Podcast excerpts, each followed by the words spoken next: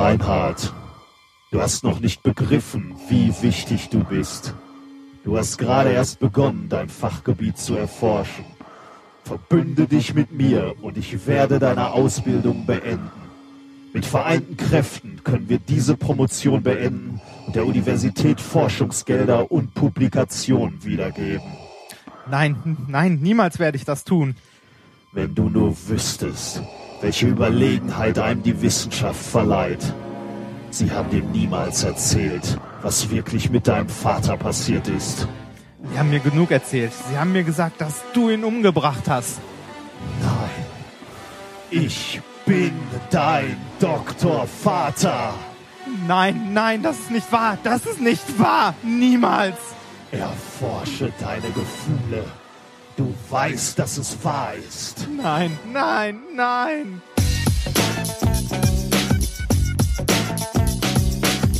If, if, you, if you base medicine on, on science, you cure people. If you base the design of planes on science, they fly. Um, if you base the design of rockets on science, they reach the moon. It works. Bitches. Methodisch inkorrekt, Folge 9, direkt vom Todesstern der Wissenschaft.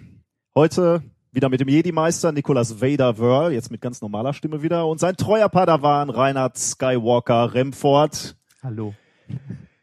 Hallo. Tag. Du klingst plötzlich wieder viel freundlicher. Ja, ich könnte, ich habe mir gerade gedacht, ich könnte eigentlich die ganze Sendung mit dieser coolen Stimme Du, machen. du könntest durchgehend in der Uni hier rumrennen mit so einem Laptop, den du immer dabei hast. Und dann so. Man könnte eigentlich mal eine Vorlesung mit dieser Stimme machen, oder? ja. Einfach mal so als. Statement, finde Ja. ich.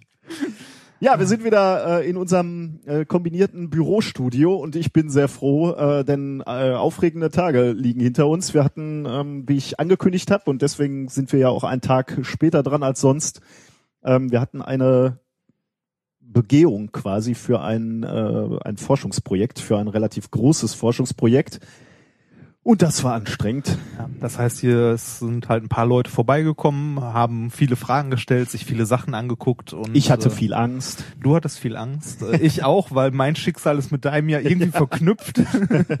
Genau, aber es ist alles ganz gut gelaufen. Wir wurden ganz gut bewertet. Ähm, die auf die endgültige Nachricht äh, wartet man dann jetzt äh, zunächst einmal wieder. Aber es ist erstmal soweit ähm, ganz gut gelaufen. Ähm, ja, äh, in dem Zusammenhang müssen wir uns entschuldigen. Wir haben uns etwas rar gemacht auf unserer äh, WordPress-Seite. Wir haben nicht mehr ganz so viel äh, geantwortet auf Fragen kommentiert. Ähm, oder kommentiert, weil wir die letzten drei Tage echt etwas draußen waren. Ähm, aber jetzt sind wir wieder mit voller Kraft da Jo. und freuen uns auf diese Sendung, kann man sagen, oder? Jo. Ähm, Sonst noch was Neues. Hier. Ich weiß nicht, heute Morgen war eine äh, nette Dame von einer Ah, Zeitung ja. da und wir konnten ein kleines Interview geben. Sie war auf, äh, auf unsere Arbeit aufmerksam geworden. Eine Dame von der Watz. Ähm, die, und der Artikel über uns wird wohl irgendwann morgen, übermorgen, äh, morgen nicht, aber übermorgen äh, in der Watz äh, Oh, erscheinen. Lokalteil Duisburg Äh, oder? na, natürlich, wahrscheinlich irgendwas Ah. ganz Kleines. Also wer hier in, in, in der Ecke Duisburg ist, kann, kann ja mal ähm, in die Zeitung schauen. Ähm, ansonsten, falls ich was im Netz finde, werde ich es auch verlinken. Ähm, ja, Jo. Unsere Gruppe ist wieder größer geworden. Wir haben eine neue Doktorandin. genau, größer und internationaler wieder. Russischer. Äh, Nee, russischer ist falsch. ich wollte gerade Uh, russische uh, Föderation, sagen wir Ja. mal so. Weißrussland. Ja, aus dem friedlichen Russland, ganz im Gegensatz Ja, zum richtig, äh, richtig. Imperialistischen. habe ich da letzten Mal gehört? Ähm, da hat der Putin doch wieder irgend so was gebracht, aber egal. Das, Ja, auf jeden Fall äh, aus diesem friedliebenden und friedenstiftenden Land äh, haben wir Zuwachs bekommen. Ja, und ähm, wird äh, gut. ja, genau, es wird gut. Alles wird gut. Bleibt ja Ähm, länger. Es wird alles gut. Auch diese Sendung wird gut, glaube ich, denn wir haben wieder schöne Themen vorbereitet. Ähm, Was hast du denn mit? äh, ich habe heute ein Thema vorbereitet, äh, was ich da? genannt habe. Kitzeln für die Was Wissenschaft. Ja.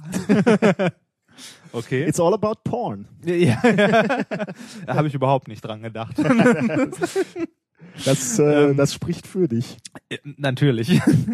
Ich wusste ja auch nicht, was hier ein Flatterer professionell macht. Nicht, äh, nee, nicht Flatterer. Wie hießen die?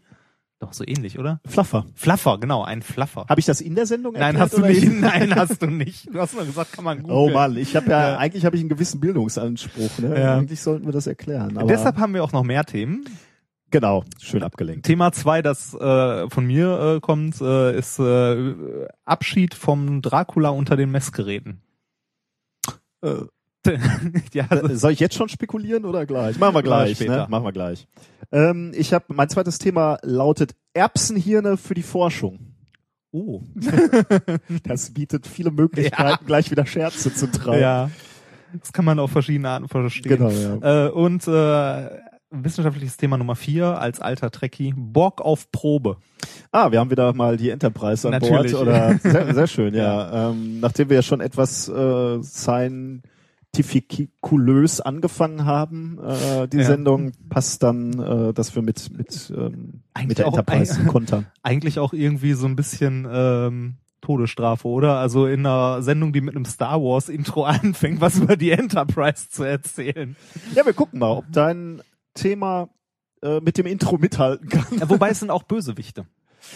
Stimmt, die Borgs sind böse. Kollektive ja. Bösewichte. Wobei, da könnte man, glaube ich, schon drüber diskutieren, ob die Borg an sich Ja. böse sind. Die sind ja mehr so ein, ähm, ich meine, die, die haben ja, die, ist die unterscheiden ja nicht zwischen gut und böse. In dem Das ist im Grunde- sie das ist sich halt Grunde- nicht durchsetzen. Das ist im Grunde Sozialismus, der funktioniert. genau, ja. Sie wollen sie halt im Wesentlichen nur äh, verbreiten. Ne? Also so jetzt Eigentlich erstmal nett. nicht, sympathisch. darf man, äh, deren Volk braucht Raum. Boah, sind wir mal wieder. ja, Ja. also Okay, Jetzt- ähm, und ein Experiment haben wir auch wieder. So. Genau, und noch so ein paar Ein. Anekdötchen, die äh, wir auch noch mitgebracht haben. Ähm, schauen wir einfach mal. Ich glaube, es wird so wieder eine recht bunte, bunte Mischung. Oder? Bevor, bevor, ja, aber äh, bevor wir uns da reinstürzen, kommen wir zum Wichtigsten dieser Sendung. Ich habe mich beschlossen, äh, ich habe beschlossen, das mal in den Sendungsplan aufzunehmen als festen Punkt, und zwar das Bier der heutigen Sendung. das Bier der heutigen Sendung, das ich jetzt öffnen werde und das hoffentlich nicht dein Büro versaut, weil es gerade umgefallen ist. Tada! das ist das, was du umgekippt ist? Ja, oder? nein. das, das kommt jetzt. Du hast Ähm, mal wieder Borbecker helles Dampfbier Ja, weil du ja sonst immer irgendwie krank warst. Zweimal war ich oder, krank, Genau, und ich hatte schon ja. zweimal mit und äh, du hast es nie getrunken und äh, als Ja, alter, das- als alter Essener Patriot ein Stückchen. da bin und ich sehr gespannt. Stauder muss man nicht trinken. Äh, ich mir gedacht, das ist gute Borbecker helles Dampfbier. Ich hoffe, es schmeckt. Prost. Das sieht übrigens mein Vater anders. Der, ähm, der trinkt Stauder, ähm, insbesondere weil er äh, festgestellt hat, dass ich Stauder nicht so besonders mag. Ah. Es war also eins der wenigen Kisten Bier, die er äh, ungesichert zu Hause stehen lassen konnte. ist also eher keine Vorliebe, sondern eher so was Strategi Strategisches. Nein, ich glaube, das war eine äh, eine gute Co äh, äh, Co äh, Inzidenz. Also quasi äh, es ergab sich und es war es er sah, dass es gut war. Prost. Prost auch an die, die lieben Zuhörer. Ich mag das ja. Ich mag das auch. Sehr schön. Ähm, äh, da du ja gerade schon sagtest, wir hatten äh, irgendwie wenig Zeit, ähm, auf Fragen und Kommentare und ähnliches einzugehen, ähm, reichen wir eine Sache hier nach, oder beziehungsweise ich reiche im Großen und Ganzen eine Sache nach, weil ich habe es äh, vorbereitet. Vorbereitet. Und zwar gestern schon.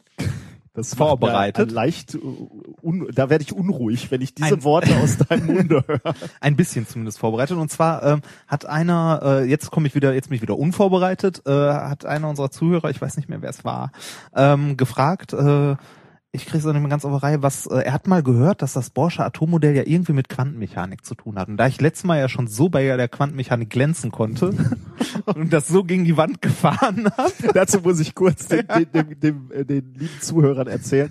Äh, bisher haben wir eigentlich immer unsere Sendung nochmal nachgehört, sagen wir. Dieses ist die erste Sendung, die Reinhard nachher nicht nochmal sich angehört hat. Ähm, gar nicht so sehr bewusst, aber äh, nachher habe ich ihn dann drauf gestoßen, dass es vielleicht so ein un unbewusster Abwehrreaktion ist, dass er seinen, seine, seinen, seinen epischen Kampf mit der Quantenmechanik nicht nochmal hören möchte. Das Schlimme ist, das war eine der wenigen Vorlesungen, in der ich wirklich gut war. Nur wenn man zum Thema Teleportation kommt, da wird's dann ja doch schon ein bisschen Insbesondere, wenn man versucht, das aus dem Stegreif zu erzählen. ja, ja, vorbereitet. richtig. Da, hallo? Aber äh, wir versprechen, wir kommen darauf nochmal zurück. Ich glaube, äh, heute haben wir so recht nichts quantenmechanisches, Ja, äh, außer das, was du jetzt Ja, ein erzählst. ganz klein bisschen. Ist aber wirklich nicht viel. Und zwar ähm, äh, wollten, haben wir gedacht, wir nehmen diese Frage mal so als äh, Gelegenheit, um überhaupt mal dem geneigten Zuhörer äh, viele, also bei vielen, äh, vielen erzählen wir nichts Neues, aber ein paar äh, vielleicht doch. Ähm, zum Thema Atommodell. W- Ich meine, die Idee eines Atommodells ist ja schon relativ alt, 400 vor Christus. Äh, Demokrit wow. hieß der gute Mensch. Äh, der, äh, der hat allerdings noch nicht unterschieden, verschiedene Atome oder so. Der hat einfach nur gedacht, okay, wenn ich irgendwas in der Mitte durchbreche, habe ich zwei Teile. Wenn ich es nochmal durchbreche, habe ich mehr Teile. Wenn ich es nochmal durchbreche, dann werden die Teile immer kleiner und es werden immer mehr. Irgendwann äh, kommt er wahrscheinlich irgendwo bei einer Stelle an, wo er es nicht mehr teilen kann. Und das hat er dann, und das äh, hat er dann als Atom aufgefasst, nicht mehr teilbar. Wobei schon schon äh, auch eine, irgendwie in gewisser Weise eine, eine Gedankenleistung ist, weil Ja, also die, die Alltagserfahrung würde ja schon irgendwie das Gefühl geben, im Grunde genommen kannst du alles immer noch kleiner hacken. Ne? Also du Mhm. musst zwar dann irgendwann relativ gut hingucken und du, dein, du musst dein Messerchen ein wenig schärfen, aber im Grunde genommen kriegst du alles immer noch kleiner. Überhaupt die Idee, ne? Also finde ich ganz gut, sich mal hinzusetzen und äh, woraus besteht unsere Welt? Ja, ist, ist schon so ein, äh, so, so ein Moment, wo du einfach sagst, äh, das ist eine grundlegende äh, Überlegung oder eine grundlegende Einschränkung oder ein, ein grundlegendes Gesetz. Ja, Irgendwann wird's es überhaupt aus. Teilchen besteht und nicht aus Brei oder so. Genau, Also, warum ne? sind die Dinge nicht einfach, ja genau, Ja. stimmt. Ja. So, ähm, dieses Atommodell hat sich äh, recht lange gehalten, ähm, beziehungsweise äh, lange Zeit haben sich Menschen nicht besonders viel Gedanken drüber gemacht oder es nicht aufgeschrieben. Äh, das nächste Atommodell, das ich bei Wikipedia gefunden habe, war dann von 1809. Also da liegen mal äh, 1400 Jahre zwischen. Nee, mehr, Quatsch. Äh, 2200 Jahre. Okay. Mal eben. Äh, und Dalton, ähm, 1809 hat dann das Ganze ein bisschen genauer formuliert. Er hat gesagt, Atome sind Kugeln und unterschiedliche äh, Elemente haben unterschiedliche Kugelarten. Also unterschiedliche Atome. Nicht schlecht eigentlich, ne? Genau. Für 1809 oder was? Das ist wirklich nicht schlecht für 1809. Und äh, der hat gesagt, Atome unterscheiden sich ähm, in ihrer Masse und ihrem Volumen. Der hat gesagt, die sind unterschiedlich groß und unterschiedlich schwer für verschiedene Elemente. Das sind ja Auch- auch Auch da kann man sagen, ist schon in äh, nicht erster schlecht, Näherung ne? nicht schlecht. Der nächste kam dann knapp 100 Jahre später. Also äh, das ist ja immer so, so ein Modell geht immer so lange, wie man äh, Sachen damit beschreiben kann, solange es überall passt. Wenn dann irgendwelche Versuche, Widersprüche, bis genau, Widersprüche irgendwo genau, kommen. wenn ne? dann Widersprüche kommen, merkt man, hm, da muss man, vielleicht vielleicht noch mal dabei. ja, genau. ähm, da kam dann äh, 1903 äh, Thompson mit dem, das ist schon ein bisschen berühmter Plum Pudding, äh, Pudding, Pudding Modell. Ähm, Ich- oder beziehungsweise Hm. Deutsch Rosinenkuchen Ja, ja. Da, also es gibt jetzt auch unter dem Namen. Ähm, da äh, stellt er sich vor, dass äh, Atome immer noch Kugeln sind, die halt generell positiv geladen sind, Mhm. also die so eine positive äh, Ladung über das ganze Atom verteilt haben. Und da drin sitzen wie so kleine Rosinen äh, oben drauf. Äh, Im Teig sitzen quasi die Elektronen drin, Ja. die dann die negative Ladung haben. Äh, das Ganze, dann kam es danach Schlag auf Schlag. Danach hat sich das Atommodell relativ schnell weiterentwickelt. Ähm, so grob, ähm, äh, wie viele Jahre sind das? Acht Jahre später, also 1911, kam Rutherford. Und äh, der hat gesagt, ja, klingt schon ganz gut, aber äh, der hat gesagt, äh, der hat sich über die Masse der äh, Mhm. Atome Gedanken gemacht und gesagt, die ganze Masse, die so ein Atom hat, die sitzt im Kern, in der Mitte. Und äh, darum ist erstmal nix. Ja. Äh, das hat er auch äh, halt durch Experimente rausgefunden, indem er äh, halt auf äh, Goldfolie geschossen hat und gesehen hat, dass manche Sachen halt durchgehen, anstatt Also mit sehr kleinen Teilchen Ja, ja, draufgeschossen hat und er hat gesagt, ne, er hat sogar gesehen, die meisten gehen durch, völlig Ja. ungestreut und Genau. nur wenige, die entweder äh, äh, das, das den Atomkern treffen oder in der Nähe äh, entlang, also so, so, quasi so ein Streifschuss, werden abgelenkt. Ja. Und äh, direkt nach Rutherford, zwei Jahre später, äh, kam äh, Das ist natürlich auch schon wieder, ich, ich bin immer begeistert, wenn so Leute Ja, so neue äh, Theorien aufstellen, weil ich meine, er guckt sich eine massive, er hat's ja mit Goldfolie, glaube ich. Goldfolie, ja, angeguckt. genau. Er guckt sich eine massive Goldfolie an. Du kannst nicht durchsehen. Du kannst, du wenn du Gold anfasst, siehst du, dass das massiv und, und verhältnismäßig hart ist. Ja. Und jetzt sch- schießt er mit Teilchen drauf und sieht, die meisten gehen durch, die wenigsten werden abgelenkt. Logische Konsequenz für ihn, weil Da er seinem Experiment glaubt. Da ist im Wesentlichen nix. Ja. Äh, das widerspricht aber eigentlich dem, was wir sehen. Ne? Also Oder da sind Löcher, die man halt nicht sieht. Ja. Ne? Also ist schon äh, interessant. Also da darauf dann zu schließen, also so eine kühne Annahme zu machen. Ne? Also man könnte jetzt auch sagen, äh, ja, wer weiß, vielleicht ist Gold transparent einfach Ja, für diese ja. Teilchen oder so. Aber äh, ist schon äh, nett. Und aus den, also selbst noch aus dem Winkel, aus dem die abgelenkt werden, kann man ja sogar noch Atomradien Ja, genau, abschätzen genau. und so. Das ist äh, echt schon nicht schlecht. Ähm, allerdings, äh, da kommen wir jetzt zu dem Punkt, ähm, wo dann wieder so eine Sache kommt, die irgendwie nicht so ganz gepasst hat im Atommodell. Ähm, man hat ja im Grunde da schon den Kern und Elektronen, die außen drum rumflitzen. Mhm. Und äh, jetzt äh, kommt man zu dem Problem, dass wenn man sich das von der Seite anguckt, ähm, das äh, wie ein Dipol aussieht, beziehungsweise ähm, eine beschleunigte oder eine bewegte Ladung auf einer Kreisbahn, auf einer Kreisbahn ist eine Ladung auch noch beschleunigt, muss Energie abstrahlen. Ähm, ja. Also beschleunigte Ladungen strahlen Energie ab. Ähm, also das widerspricht der Elektrodynamik komplett. Das kann nicht stabil sein. Also äh, nicht, nicht nur beschleunigte La äh, äh, Ladung, im, im Grunde genommen, wenn du dir ein Kettenkarussell an äh, oder vorstellst und ähm, du sitzt in diesem Kettenkarussell und drehst dich, dann wirst du immer wieder auf diese Kreisbahn gezogen. Also Genau. äh, und zwar von der Kette, die dich festhält am Karussell. Wenn diese Kette nicht mehr wäre, würde es ja in einer geraden Linie wegfliegen von, äh, also tangential von diesem Genau. in gerader Linie von dieser Kreisbahn einfach weg äh, von diesem Karussell. Das heißt, diese Kette von dem Karussell zieht ständig an dir und zwingt dich immer wieder auf diese Kreisbahn. Genau, das wäre im Atommodell ja die Coulomb-Kraft, die Genau, das ja. Elektron In dem ans Fall, äh, ja.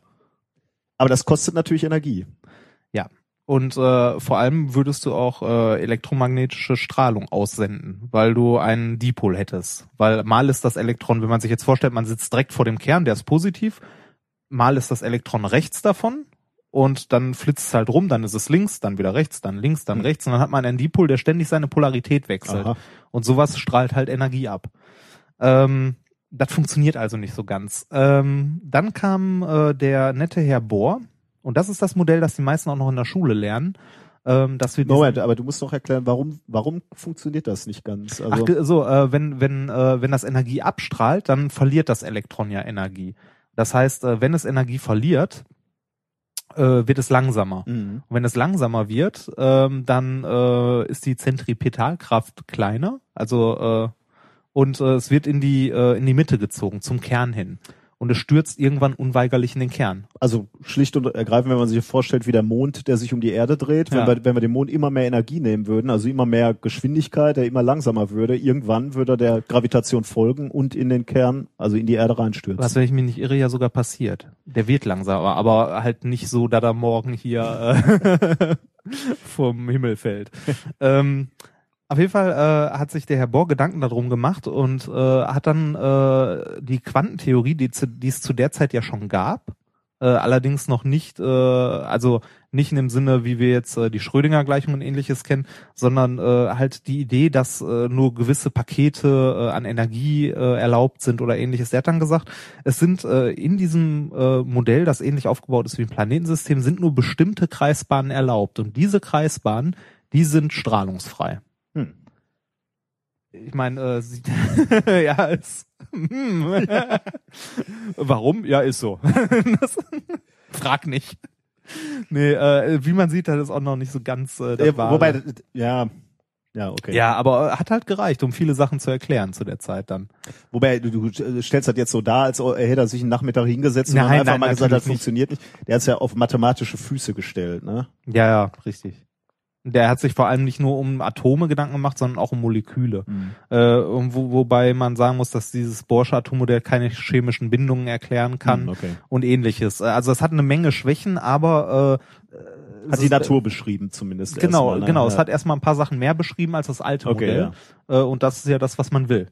Äh, ein paar Jahre später wurde das ganze, das Borsche Modell noch von Sommerfeld erweitert, dann das Bohr-Sommerfeld-Modell. Äh, der hat einfach ausgedrückt das ganze, äh, diese Kreisbahn noch um ein paar erlaubte elliptische Bahnen erweitert. Und dann kam das äh, Atommodell, was heute aktuell auch immer noch das ist, woran wir glauben. Amen. Ja, und zwar 1928 das sogenannte Orbitalmodell. So. Das Orbitalmodell, äh, das ist ein bisschen, also das, erstaunlicherweise macht man das mittlerweile sogar in der Schule. Zumindest äh, kriegt man die Dinger mal gezeigt im Chemieunterricht, wie so Orbitale aussehen. Orbitalmodelle, da geht man nicht mehr davon aus, dass sich die Elektronen auf Kreisbahnen um die Kerne bewegen, sondern in gewissen, ähm, ja, ähm, Gebilden, also Körpern. Ellipsoiden? Nee, kann, Nee, nicht sind auch nicht. ne? Nee, Sind das ja- äh, kommt also halt drauf an. Also es gibt zum Beispiel das S-Orbital, das ist kugelförmig, dann Mhm. kommen die P-Orbitale, die sind so hantelförmig. hantelförmig, ja. Äh, und halt in alle drei Raumrichtungen. Ähm, das sind halt äh, Gebiete mit einer gewissen Aufenthaltswahrscheinlichkeit. Also die Ja. beschreiben eine Aufenthaltswahrscheinlichkeit. Äh, die sehen auch teilweise echt komisch aus. Kann man mal googeln, äh, Orbitale, dann sieht man halt, wie diese einzelnen Wahrscheinlichkeitswolken für Elektronen aussehen. Könnte man fragen, wie zur Hölle ist man denn da drauf gekommen? Also wie kommt man auf diese komischen Gebilde? Äh, das Ganze resultierte, da sind wir wieder aus der Quantenmechanik und zwar aus der Schrödinger-Gleichung. Da ist sie wieder, ja. Und zwar, äh, weißt du, wie die daraus resultieren? Kriegst du das noch irgendwie? Äh, naja gut, äh, ich, ich dachte, die resultieren aus der äh, Aufenthaltswahrscheinlichkeit eines, Ja, genau. also die Überlagerung von mehreren Aufenthaltswahrscheinlichkeiten von den Elektronen, also aus der Wellenfunktion. Äh, genau, ja, die sind ein Teil der Wellenfunktion. Die, die, also die Schrödinger-Gleichung an sich ist ja eine Differentialgleichung. ja. Die ist zeitabhängig und ortsabhängig. Ähm, und das kann man separieren, indem man einen Separationsansatz nimmt. Ähm, tut aber nicht viel zur Sache. Man kann den zeitlichen Teil rausschmeißen erstmal und äh, sich halt äh, das Atom zu in einem stationären Zustand angucken, also ohne zeitliche Entwicklung. Und ähm, wenn man das Ganze dann in Kugelkoordinaten aufschreibt, was mein Mathe-Prof übrigens meinte, äh, lernt man doch in der Schule. Also ich habe Kugelkoordinaten nicht in der Schule gehabt. Ich weiß nicht, auf welcher Schule der war. Ähm, dann ist das Ganze noch abhängig von einem Radius und zwei Winkeln. Und das kann man auch nochmal jeweils äh, aufspalten. Und ähm, diese einzelnen stationären Lösungen ähm, von diesen Raumgebilden, das sind die Orbitale, die wir haben. Okay, die Zuschauer, Zuhörerzahlen fallen ins Ich, äh, ja, Bodenlose. ich weiß ja, äh, das ist dann der Schnarchteil Wissenschaft. Äh, das wollte ich nur mal nachreichen. Also im Sinne, also es, stimmt schon, das Borsche Atommodell hat auch schon äh, mit Quantenmechanik zu tun und das Orbitalmodell ist dann halt Quantenmechanik pur. Okay, ja. Ähm, dazu äh, Das heißt, diese Wolken, über die wir gesprochen haben, die, äh, die sind ein bisschen wieder so, wie wir ähm, in der letzten oder vor zwei Wochen drüber gesprochen haben.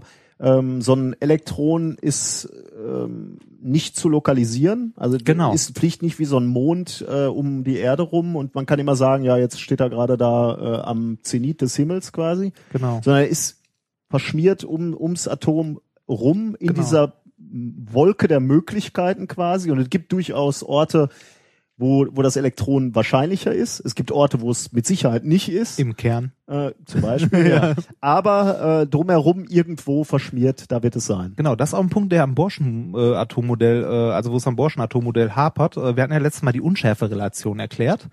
Ähm, das Borsche Atommodell verstößt nämlich dagegen. Hm. Wenn ich nämlich sage, äh, das ist genau auf der Kreisbahn, äh, dann kann ich halt nicht sagen, wie schnell es ist und so weiter. Also der Ort ist ja beim Borschen Atommodell äh, definiert mit einem festen Radius und das geht nicht. Das Ja. so genug zum Stimmt, ja. Atommodell. Stimmt. Also ja, äh, stimmt, ja, genau. Ja. Dann wüsste man, ja, ich, Ja. ich verstehe, ja. Schön, wenigstens ein. Werbung. Es gibt ja durchaus Momente, wo man sich wünscht, man hätte die richtige Versicherung. Wenn man zum Beispiel krank ist oder so. So wie ich gerade. Äh, es gibt aber auch alle möglichen anderen Situationen, wo man sich denkt so, boah, hätte ich mir mal Gedanken um Versicherungen gemacht. Und genau hier kommt Clark ins Spiel. Mit Clark könnt ihr dabei sogar noch sparen. Als dein Versicherungsmakler überprüft Clark regelmäßig, ob du alle Versicherungen hast, die du brauchst und zeigt dir, wo du Geld sparen kannst oder wo du noch mehr Leistung rausholen kannst. Damit Clark als dein Versicherungsmakler auftreten kann, das heißt zum Beispiel Verträge für dich kündigen und neue abschließen, erteilst du Clark bei der Registrierung ein Maklermandat. Das heißt aber gleichzeitig, dass dieses Mandat von deinem, deiner alten Maklerin an Clark übergeht. Das ist nichts, was sich Clark ausgedacht hat, sondern ganz normale Praxis in der Versicherungsbranche. Du kannst deine Vollmacht zum Maklermandat aber natürlich jederzeit kostenfrei widerrufen. Außerdem hast du mit der Clark-App alle deine Versicherungen im Überblick und kannst sie von überall aus digital managen. Und wenn du mal auf der Suche nach einer neuen Versicherung bist, durchforstet Clark mit Hilfe modernster Technologien tausende Tarife, um genau den zu finden, der am besten zu dir und deinem Lifestyle passt. Und wenn wir schon beim Thema Sparen sind, die Jungs und Mädels von Clark lassen auch noch einen 30 Euro Shopping-Gutschein springen.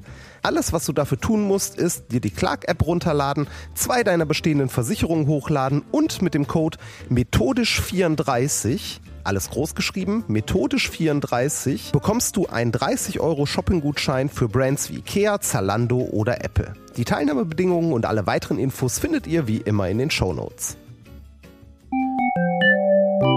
Werbung Ende.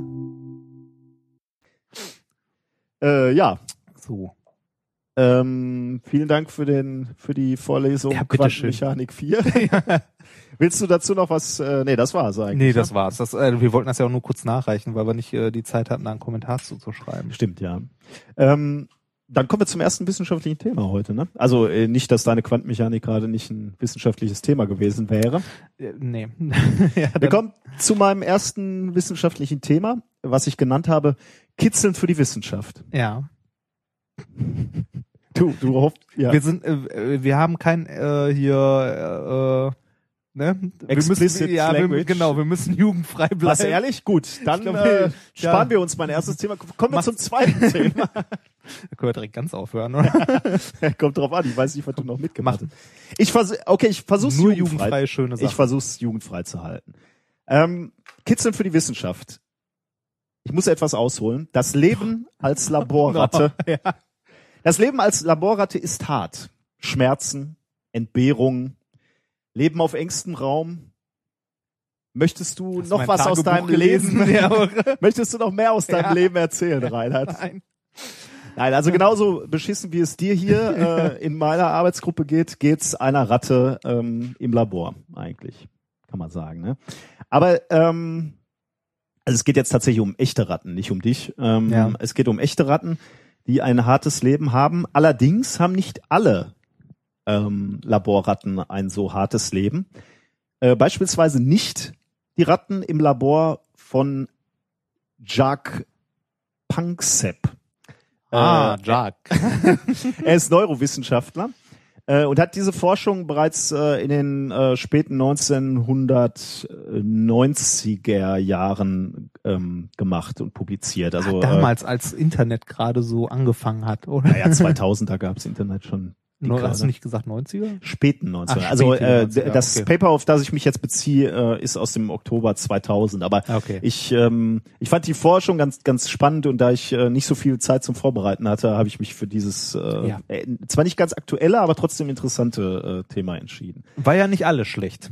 Nee, insbesondere diese Forschung nicht, denn den, äh, den Ratten ähm, in, in diesem Labor von, von äh, dem guten Herr Panksepp ging's extrem gut, äh, weil er ähm, diese Ratten beobachtet hat und er hat festgestellt, dass diese Ratten ein Chirpen aussenden. Und zwar ein 50 Kilohertz Chirpen, also so ein Chirpen? Geräusch, ja, so ein, so ein Geräusch, ähm, äh, ja, Du meinst nicht Zirpen, oder? nicht Zirpen, aber fast Zirpen. Ein Chirpen. Ah, nicht, jetzt ist klar. nicht Mensch, nicht Köter. Möter, ne? ich weiß nicht, Chirpen äh, ist tatsächlich in der in der Tontechnik ein, ein bekannter äh, Begriff, ist so eine äh, ist ist äh, Siehst du, da siehst du mal wieder, wie viel Profimusiker ich bin. ein Chirpen jedenfalls. ja. Ähm, ich glaube, ich habe gleich ein Tonbeispiel. Da kannst du dir Sehr das schön. Chirpen noch etwas genauer anhören. Also ein 50 Kilohertz Chirpen.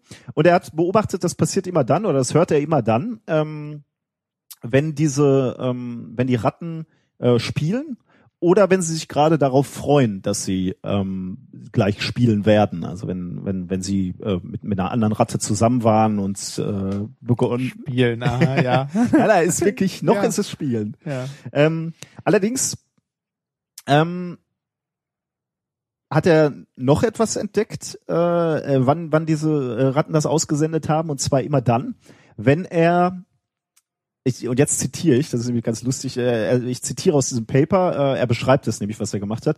Äh, und jetzt wird es vielleicht so leicht nicht expl oder äh, explicit language kommt jetzt hier so Ja. langsam rein. Ähm, Prüft doch eh keinen Sau nach.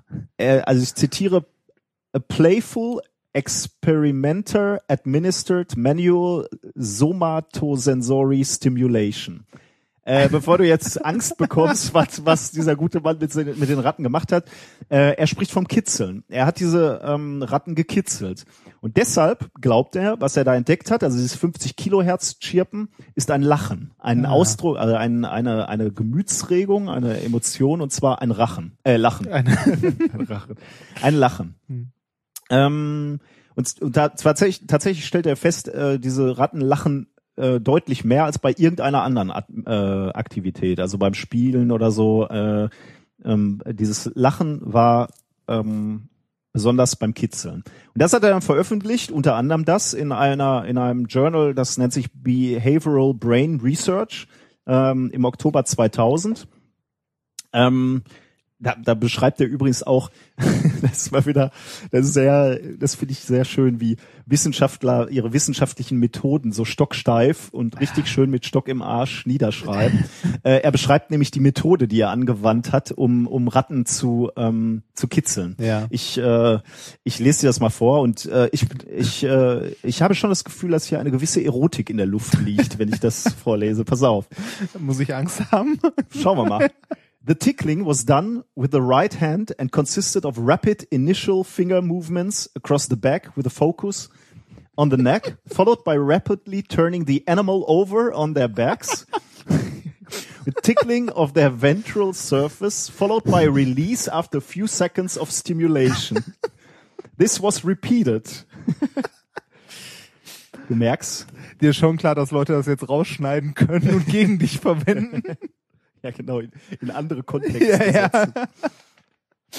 Also man, man sieht so äh, Neurowissenschaftler, die, die haben auch schon, die sind schon, da, Da- knistert's. Das, ja, und da muss man schon ernst machen. Also Also das steht da alles, also wenn du, wenn du das nochmal für dich äh, und deine, deine eigene Expertise äh, nacharbeiten möchtest, Ja. du findest das alles in dem verlinkten Paper. sehr schön. Aber jetzt mal im Ernst, warum, jetzt können wir uns fragen, warum haben die Wissenschaftler das gemacht? Warum interessiert die dieses Lachen? Ähm, die, die, der Hintergrund oder warum sie sich das angeguckt haben, ist, sie wollten rausfinden, wie Emotion oder so die Grundstimmung einer, eines Individuums äh, Entscheidungen beeinflusst, die dieses Individuum, Individuum trifft. Ähm, also der Hintergrund ist quasi, oder die Annahme ist, wenn du positiv gestimmt bist, wenn du in guter Laune bist, wirst du eine Entscheidung anders treffen, vermutlich eher optimistisch, als wenn du tendenziell eher mies drauf bist oder pessimistisch. Dann wirst du eher zurückhaltend reagieren Klingt bei sehr so einer einleuchtend. Entscheidung. Um das herauszufinden, ob das gilt, auch bei Ratten gilt, hat er diese Ratten jetzt zuerst einmal trainiert. Ähm, er hat einen bestimmten Ton abgespielt ähm, und die Ratten dann so trainiert, dass sie, wenn sie diesen Ton gehört haben, die Ratten einen Hebel drücken mussten und wenn, wenn der Hebel gedrückt wurde, haben sie ein Stück Futter bekommen. Hm. Dann hat er sie trainiert, wenn ein anderer Ton kommt, also ein tieferer Ton, dann müssen sie sehr schnell zu einem anderen Hebel laufen, um den zu drücken. Ansonsten bekommen sie nämlich einen elektrischen Schlag. ähm, Da fällt aber jetzt raus, was ist, wenn da Ratten bei sind, die das mögen. Elektrische Schläge. Ja. Das kann ich, da kann ich dir noch nichts zu sagen, aber ich kann dir gleich ähm, sagen, dass es Ratten gibt, die kitzeln mögen oder nicht so sehr mögen. Aber da kommen wir gleich drauf. Jetzt wurden diese Ratten, die trainiert wurden, in zwei Gruppen geteilt. Die eine Gruppe wurde gekitzelt und die andere Gruppe wurde nicht gekitzelt. Und dann wurden allen Ratten ein Ton vorgespielt und zwar ein Ton, der genau zwischen Ah. dem positiven und Schön. dem negativen lag. Jetzt ist natürlich spannend, wie reagieren die, äh, die, die Ratten? Wie interpretieren die dieses Geräusch? Äh, eher positiv oder eher negativ? Und die, die, die Entdeckung, die hier gemacht wurde in dem Paper, war, dass die gekitzelten Ratten, also die fröhlich waren, in einer fröhlichen Grundstimmung, tatsächlich diesen Ton eher optimistisch interpretiert haben, ähm, als äh, und, und die Ratten, die, die nicht gekitzelt wurden, eher pessimistisch an die ganze Sache rangingen und eher den, den Hebel gedrückt haben, um den, um, um den Stromstoß zu vermeiden. Ähm, was lernt man oder was, was glauben die Wissenschaftler jetzt daraus gelernt zu haben? Zum einen ähm, lernt, äh, haben sie daraus abgeleitet, dass ähm, gekitzelte Ratten positiv gestimmt sind, optimistisch sind. Ich finde es faszinierend, dass man Ratten überhaupt kitzeln kann. Ähm, ja, das ist tatsächlich genau gut, dass du das sagst. Das, das ist nämlich eine, eine weitere Entdeckung eigentlich Mhm. überhaupt. Ähm, Ratten, die alleine gehalten wurden, ähm, wollten mehr gekitzelt werden als die, die mit anderen Ratten zusammengehalten wurden. Also ähm, dieses Kitzeln, was ja durch einen Menschen durchgeführt war, war sozusagen so eine Art soziale ähm, Kompensation. Also die, sie fühlten sich alleine oder vernachlässigt und das Kitzeln durch eine menschliche Hand ähm, konnte ihnen da eine gewisse ähm, Erleichterung äh, verschaffen quasi. Die Ratten wünschten sich dann sogar äh, irgendwann das, das, das Kitzeln. Also wenn die, wenn die Hand äh, in dem Käfig zwar war, aber inaktiv war, dann stupsten die äh, immer die Hand so ein bisschen an und bissen die so spielerisch. Ähm, mich irgendwie an meinen Kater. ja, genau. ja. Also im Grunde genommen wie, ja genau, von, von Katzen kennt man halt, aber auch natürlich von kleinen Kindern oder Mhm. so, die vielleicht jetzt nicht unbedingt beißen, aber zumindest äh, ihre Möglichkeiten haben, auf sich aufmerksam zu machen, um, um äh, bespielt zu werden. Ähm, das ist jetzt äh, interessant. Kitzeln ist ja, das, das muss man vielleicht noch sagen. Kitzeln oder das, das äh, man äh, kitzeln mag, ist äh, eine, eine stabile Eigenschaft des, äh, des Individuums. Es ist ein Temperament, wenn man so will. Es gibt Ratten, die nicht gerne gekitzelt wurden, und es gibt Ratten, die gerne gekitzelt wurden. Also das hat, haben die Forscher auch entdeckt. Ähm, die Ratten, die nicht gerne gekitzelt wurden, sind eher ängstlich und neurotisch. Äh, und die, die Ratten, die, ähm, die dieses Kitzeln angenommen haben und es mochten, ähm, waren insgesamt, hatten freundlicheres Gemüt ähm, und kamen besser mit Stress klar. Ich habe irgendwie jetzt so komische Bilder von Ratten vor in Käfigen vor Augen, die äh, entweder so im Schatten in der Ecke. Äh, Ich habe äh, nebenbei, ich mag Kitzeln nicht besonders. Da siehst du, wo meine Neurosen herkommen, mein, Ja. mein neurotisches Gemüt. Ähm, weil, weil die Wissenschaftler jetzt entdeckt haben, dass, äh, dass die Ratten ähm, äh, oder dass diese Eigenschaft des Kitzeln oder Kitzelmögens äh, so, eine, so eine stabile Eigenschaft oder so ein stabiles Temperament ist, haben die Wissenschaftler sich dann ihre eigene Spaßgesellschaft ge ge gezüchtet, quasi in, in, in äh, vier Generationen gezüchtet, immer von den Ratten, die sie, die das Kitzeln mögen. Ähm, und tatsächlich nach vier Generationen hatten sie eben diese, diese Spaßgesellschaft, die, die das Kitzeln äh, durchweg mochte. Wie ging's damit weiter? Ja, sie haben tatsächlich noch noch eine Forschung äh, mit mit dieser Rattenkolonie gemacht, die ich dir gerne äh, oder- unter anderem mit dieser Rattenkolonie gemacht, die ich dir noch gerne äh, erzählen möchte. Ähm, sie wollten noch nämlich noch die Frage klären, ähm, wo Depressionen und Angststörungen im Menschen herkommen und und wie die äh, wie die ähm, äh,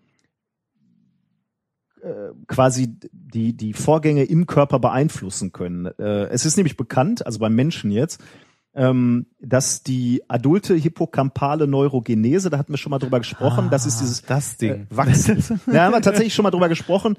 Ähm, da, das ist äh, die Region, äh, wo, im Gehirn Nervenzellen nachwachsen können, Ah, im ja, Hippocampus. Äh, also die- dieses Nachwachsen von diesen Gehirnzellen äh, nennt man eben adulte, also bei Erwachsenen adulte hippocampale, äh, hippocampale Neurogenese. Ähm, und es ist bekannt, dass diese Neurogenese bei Menschen, die depressiv sind, ähm, reduziert ist.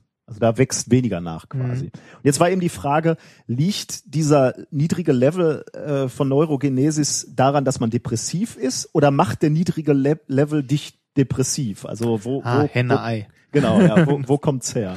Ja. Ähm, und jetzt haben die Wissenschaftler zumindest bei diesen Ratten schon mal gezeigt, dass die diese Neurogenesis ähm, gesteigert werden konnte, also mehr Gehirnzellen nachwachsen konnten, wenn die Ratten gekitzelt wurden, also gut drauf waren. Aber nebenbei auch nur bei den Ratten, die kitzeln mochten. Wenn du diese äh, neurotischen äh, Nikolas-Ratten genommen hast äh, und die gekitzelt hast, ähm, die mochten das nicht und die haben dann auch nicht damit reagiert, dass, ähm, dass sie neue Gehirnzellen gewachsen haben. Hm.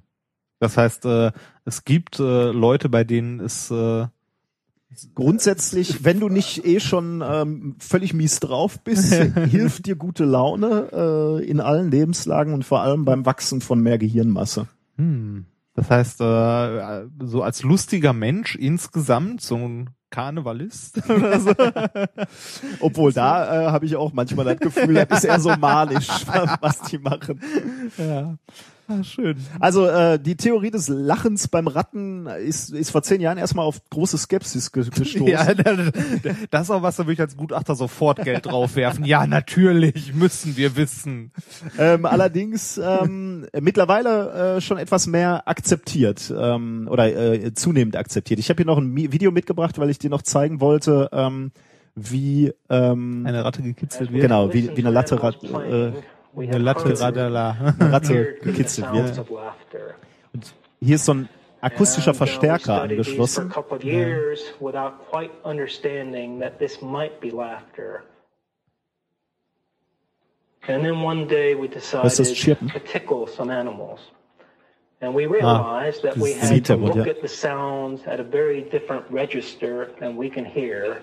So we uh, obtained these transducers that are called bat detectors. Ah, das. That can bring Ja. very high Ah. frequencies down. Also sind halt sehr hohe Frequenzen, du würdest sie gar nicht hören. And when we did this and we listened in, Und we ähm, could tickle mit diesem, äh, ja, mit diesem, generate a lot of vocal activity also die äh, benutzen halt ein, ein technisches Gerät, um diese hohen Frequenzen äh, hörbar zu zu machen, genau, äh, damit du so hören kannst. Ja, ähm, das war mein erstes äh, Thema, Kitzeln für die Wissenschaft. Sehr schön. Wieder was gelernt. Vielleicht. Ja, äh, kommen wir äh, von äh, den äh, Nagetieren zu Blutsaugern. äh, mein Thema hieß ja, äh, Thema zwei Abschied vom Dracula unter den Messgeräten. Mhm. Ähm, wie schon gesagt, es geht um äh, Blutsauger, Messgeräte. Ähm, mir ist tatsächlich schon in meiner jüngsten Jugend ein Messgerät über den Weg gelaufen, und zwar bei meiner Mutti. Die hat nämlich äh, Diabetes seit ihrer Jugend.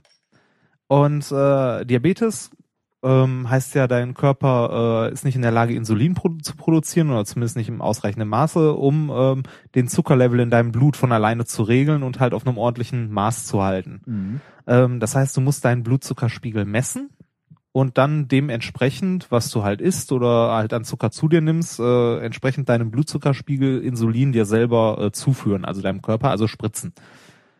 Äh, so eine Spritze ist ja schon unangenehm an sich, aber äh, den Blutzuckerspiegel zu messen ist auch schon unangenehm. Hast du das mal gemacht? Blutzuckerspiegel gemessen? Ähm, äh, mit so einem Gerät, mit so einem Stechgerät, ja. Genau, ja, genau. Das ist nämlich der Punkt. Also du musst, äh, um deinen Blutzuckerspiegel zu messen, momentan brauchst du wirklich Blut, also einen Tropfen Ja. Blut. Äh, meistens, also es gibt dafür so Stechhilfen, Ja. heißen die Die, Dinger. aber die, ja, ja, die, Ja. die ballern dann trotzdem noch so einen Millimeter in die Haut Richtig, rein. Das zwiebelt genau. schon noch so ein bisschen. Ja, vor allem wenn du das an den Fingern machst, Mhm. äh, weil du vorne ja auch eine Menge Sinneszellen vorne an den Fingerspitzen hast und ähm, du, also ich finde, das tut, das tut echt weh. Also äh, und das musst du halt jedes Mal machen, bevor du äh, Insulin spritzt. Das heißt drei Oh. bis viermal am Tag. Oh, das ist natürlich, Und das- irgendwann sind die Finger wahrscheinlich auch völlig, Richtig, es Vermackt, bildet, ne? genau, es bildet sich auch Hornhaut an den Fingern, ähm, also an den Seiten, wo du einstichst und äh, dein Gefühl in den Fingerspitzen, abgesehen davon, dass Diabetes das eh mit der Zeit äh, halt kaputt macht, also deine Nerven und Mhm. alles, äh, ähm, äh, tut das äh, in die Fingerstechen halt sein Übriges dazu. Ne? Äh, und gerade auch bei jungen Leuten, verkauf denen mal hier, du musst dir viermal täglich Blut abzapfen, um zu gucken, wie dein Blutzuckerspiegel ist. bei jüngeren Leuten heißt jetzt Kinder, oder? Ja, ja, ja, Ja, genau. gut. also so bei Jugendlichen Ja. oder Kindern, das ist äh, schwer. Okay, Und- nicht schön, ne. Genau, insgesamt nicht schön. Äh, es gibt schon lange die Überlegungen, ob man das nicht irgendwie angenehmer lösen kann. Ähm, weil äh, unser Blutzuckerspiegel, also den Glukosespiegel, den wir im Blu also in unserem Blut haben, der schlägt sich nicht nur im Blut nieder, sondern auch in anderen Körperflüssigkeiten, wie zum Beispiel. Pipi. Äh, da bin ich mir gar nicht so sicher, aber wahrscheinlich schon, ja. ich dachte, ich dachte, man würde, ähm, Äh, kann sein, weiß ich nicht. Da bin ich schlecht vorbereitet. also ich, äh, ja, okay. ja, äh, was? Ja? Also. Ich, ich dachte immer, äh, die, ja, vielleicht ist es gar nicht so einfach. Ich, ich dachte immer, du gehst relativ, du hast ja einen gewissen Harndrang, wenn du Zucker, äh, wenn du so, Diabetes also- hast, oder? Das könnte sein. Und ich ja. dachte da, der Grund wäre halt, weil der Körper verzweifelt versucht, den, den Zucker rauszuspülen quasi. Aber dann weißt du natürlich immer noch nicht, ähm, Ich wollte gerade sagen, du darfst das nicht verwechseln mit dem, hier machen Sie mal bitte den Becher voll, wenn du in deiner Jugend äh, da torkelnd am Straßenrand von den Männern in Grün angehalten wurdest. oh Mann. Das, ja. naja, auf jeden Fall äh, ist es äh, unangenehm. Das Problem, äh, Das äh, führt, führt mich gedanklich gerade kurz zu meiner Musterung zurück. Äh, ja, mich auch. Da Das musste ich, da musste, musste ich auch Pipi in so einem Becher machen. Mittelstrahlurin, bitte. Echt? Da erinnere ich mich gar nicht Ja, doch, da war so ein Zettel Mittelstrahlurin. Das Geilste war, in der Umkleide, wo alle zusammensaßen nachher, kam, kam jeder rein und sagte, sag mal, was zur Hölle ist denn Mittelstrahlurin? Ich habe ähm, die gute Dame muss mir wohl gesagt haben, äh, Mittelstrahlurin und äh, den Becher voll machen und dann bitte hier in der da wo wo ich wo ich gemacht habe Ja. äh, auf den Tisch stellen. Ich habe zwar gehört auf den Tisch stellen, aber nicht auf diesen Tisch, sondern ich bin nachher mit der, mit der Probe in ihr Büro gelatscht. Und habe mir den auf ihren Schreibtisch gestellt. Sehr schön. Und diese Frau war fassungslos. Ja, Wie, ob ich noch alle am Zaun hab. Wahrscheinlich deswegen gleich zwei Kategorien wegen, Stu wegen Dumpfsinnigkeit, untauglich. Ja, Musterung ist immer. Habe ich dir mal erzählt, was bei meiner passiert ist? Ich habe auf der Liege gelegen, die guckte sich mein Knie an und meinte, wurden Sie mal am Knie operiert? Da habe ich gesagt, nein, wurde ich nicht. Guckte weiter, eine halbe Minute später, sind Sie sicher? das war super, oder? Da habe ich mir auch gedacht, so, ah, stimmt, jetzt muss es sagen, ne? nee, äh, war, ja, Musterung ist schlimm gewesen damals. Aber äh, zurück zum Thema. Ähm, Insulin und Blutzucker. Also äh, sich jedes Mal Blut abzuzapfen ist halt echt unangenehm. Es wäre schön, wenn man auch irgendwie anders den Blutzuckerspiegel messen könnte, beispielsweise im Speichel. Hm. Ähm, da wird's allerdings schwer, wenn du dir gerade irgendwie so ein süßes Kaugummi reingehauen hast. Ja, okay. Äh, hm. Ähm, in, äh, Im Schweiß äh, könnte man das auch messen. Ähm, oder halt in der Tränenflüssigkeit Mhm. zum Beispiel. Das Problem an der Geschichte ist, ähm, dass äh, das ein bisschen zeitversetzt ist. Das ist aber nicht das Hauptproblem. Ähm, das Hauptproblem ist, dass äh, die äh, Konzentration vom, äh, also die Glukosekonzentration zum Beispiel in deiner Tränenflüssigkeit viel, viel kleiner ist als in deinem Blut. Da müsste man also genauer messen. Genau, quasi. man muss es viel genauer messen und ähm, da äh, war lange, lange Zeit das Problem. Oder ist auch immer noch. Ähm, worüber ich jetzt gestolpert bin, ist ein kleiner Artikel, also jetzt äh, nicht direkt ein Paper, das kann ich mal gucken, ob ich das dazu eventuell noch finde, ob es das gibt, ähm, sondern eine Pressemitteilung und zwar vom ähm, Max Planck Institut. Ähm, und zwar das, nee, entschuldige, falsche Institut, Fraunhofer Institut. Oh je. Ist doch das gleiche. Nein, okay, entschuldige. Fra- Und dabei ist es sogar hier. Ähm, das äh, habe ich im Nachhinein sogar erst erfahren. Das ist das Fraunhofer Institut für mikroelektrische Schaltungen und Systeme IMS. Oh, das ist hier quer einmal über die Straße. genau, das ist drüber. ungefähr so 200 Meter Luftlinie. ja, äh, ist mir aber wie gesagt danach erst aufgefallen, nachdem ich diesen Artikel gefunden hatte. Und zwar ähm, äh, haben die ähm, einen Sensor gebaut. Man kann sich jetzt vorstellen, schon einen sehr kleinen Sensor. Äh, und äh, dieser Sensor, ähm, der ähm, äh, ist, äh, also ge generell kann man erstmal sagen, man, man kann äh, im, äh, in der Tränenflüssigkeit äh, den Blutzuckerspiegel messen, braucht dafür aber eine relativ aufwendige Analytik. Mhm. Äh, und zwar, äh, wenn man die auf eine, also wenn man so eine Schaltung aufbaut, wäre die ungefähr so ein halbes DIN A4 Blatt groß. Okay. Äh, Das heißt, man müsste sich jedes Mal irgendwie, man müsste äh, sich einmal fest auf den Fuß hauen, anfangen zu weinen und dann so ein paar Tropfen halt auf diesen äh, Sensor drauf machen. Ähm, und die haben das Ganze jetzt äh, ein bisschen verkleinert. Und zwar haben die es geschafft, ähm, diese, ähm, diesen Sensor ähm, massiv zu verkleinern. Und zwar auf eine Größe von äh, 0,7 mal 10 Millimeter. Das heißt so ein Stäbchen im Grunde, wie so ein Das klingt gut, klein, ja. also so Reiskornmäßig. Ja, das kann man ja in der Tasche noch dabei haben. Genau, und dabei halt extrem dünn auch noch. Ja, nicht nur in der Tasche, die gehen weiter. Ähm, erstmal, wie, wie funktioniert dieser Sensor? Dieser Sensor äh, benutzt äh, sogenannte Glukoseoxidase.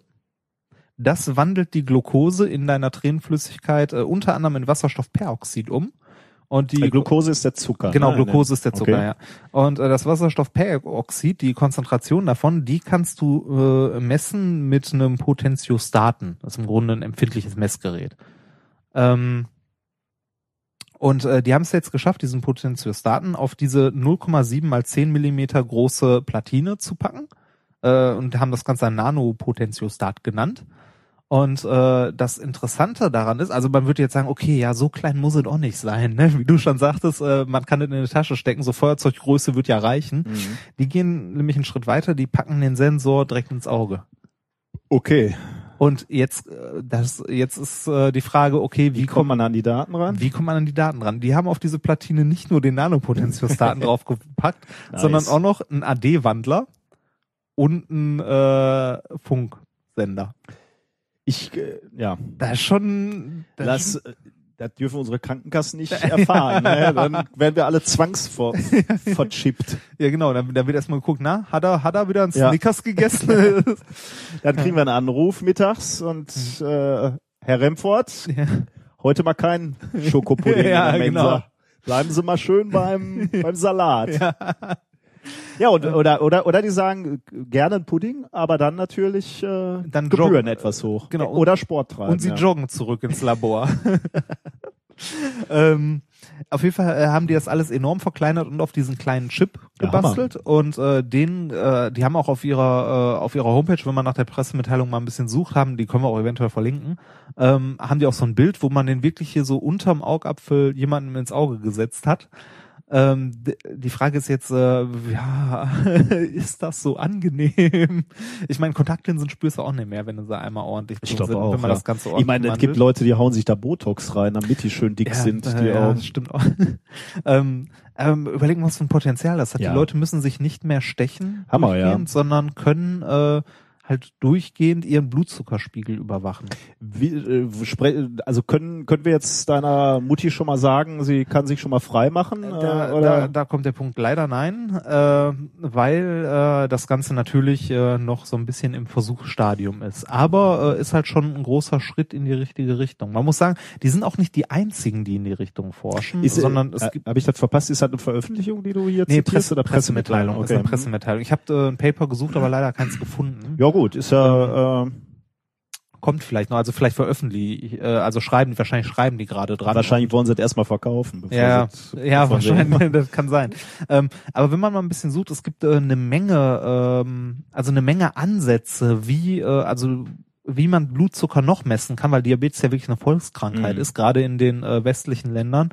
Ähm, da, da, also da gibt's die wildesten Ideen, die ich gelesen habe. Ähm, oder auch Ansätze, die schon durchprobiert werden, äh, spektroskopisch durch die Haut, also mit einer sehr hellen Leuchtdiode oder mit einem Laser äh, auf die Haut zu ballern und zu gucken, wie sich das Licht ändert, was halt da durchkommt oder halt rauskommt. Aber ja. Ähm, dann äh, über den Hautwiderstand, über äh, alles Mögliche. Ich fand das äh, sehr faszinierend und ähm, äh, ich finde, das war jetzt äh, ein, äh, eine Pressemitteilung, die äh, schon so weit, also das ist ja schon fast anwendungsreif und das äh, fand ich sehr interessant und äh, da äh, ich das ja von meiner Mutti her kenne, dass die Leute da wirklich drunter leiden, äh, dass das echt unangenehm ist, habe ich gedacht, das ist äh, zumindest mal eine Erwähnung wert. Also ähm, hochinteressant und ich meine, im, im Grunde genommen wird es natürlich zumindest technisch möglich sein, äh, bald Sensoren für alle möglichen Körperfunktionen zu haben, die man Richtig. vielleicht sich einbauen lässt. Ähm, würdest, hättest du da Interesse dran? Also mal Nein. angenommen, Nein, kein Stück, nicht mal ansatzweise. Äh, ich äh, habe nicht mal Interesse, also ich weiß, man soll immer zu Vorsorgeuntersuchungen gehen und so weiter. Ich habe nicht mal Interesse daran, äh, meinen Hausarzt regelmäßig zu sehen, weil ich habe immer das Gefühl, dass wie eine, dass wie wenn ich mit meinem Motorrad zur Werkstatt fahre, äh, wenn ich äh, dem Mechaniker das Ding in die Hand gebe und sage, guck mal, ob was dran ist, irgendwas findet der immer. Und das stimmt. äh, ja. ich äh, bin, also ich glaube, selbst wenn ich äh, richtig krank wäre, würde ich es nicht wissen wollen. Mhm. Äh, Wo du das gerade sagst, ich sehe hier gerade dein Knie. Wurde das eigentlich mal über operiert? Nein. ich bin mir sicher. Ja, ich weiß gar nicht, ich, ich könnte mir vorstellen, es gibt Typen von Menschen, also ich meine, wir sind potenziell Naturwissenschaftler, eigentlich mögen wir ja Daten. Ja, ne? eigentlich schon. sammeln wir, und ich, ich muss sagen, ich, äh, also in der Zeit, ich bin eine Zeit lang mal sehr intensiv gejoggt. Ich wollte gerade Ich- sagen, für Sportler ist das, glaube ich, sehr Ich interessant. mochte Für Profisportler. Daten sammeln extrem, also äh, Hast du mal über eine Alternativkarriere bei dem einen oder anderen Geheimdienst nachgedacht? Ja, ich meine, das ist dann natürlich die, die nächste Konsequenz. Ne? Ja, also ein, ein Staat könnte sich halt äh, mal so um die Volksgesundheit äh, sorgen ne? oder Ja, kümmern. richtig. Also einfach mal grundsätzlich. Oder ich meine, das war ja jetzt gar nicht so abwegig, äh, eine Krankenkasse. Man könnte ja mal einfach äh, so, so schmissig in den Raum werfen. Das ist doch unfair.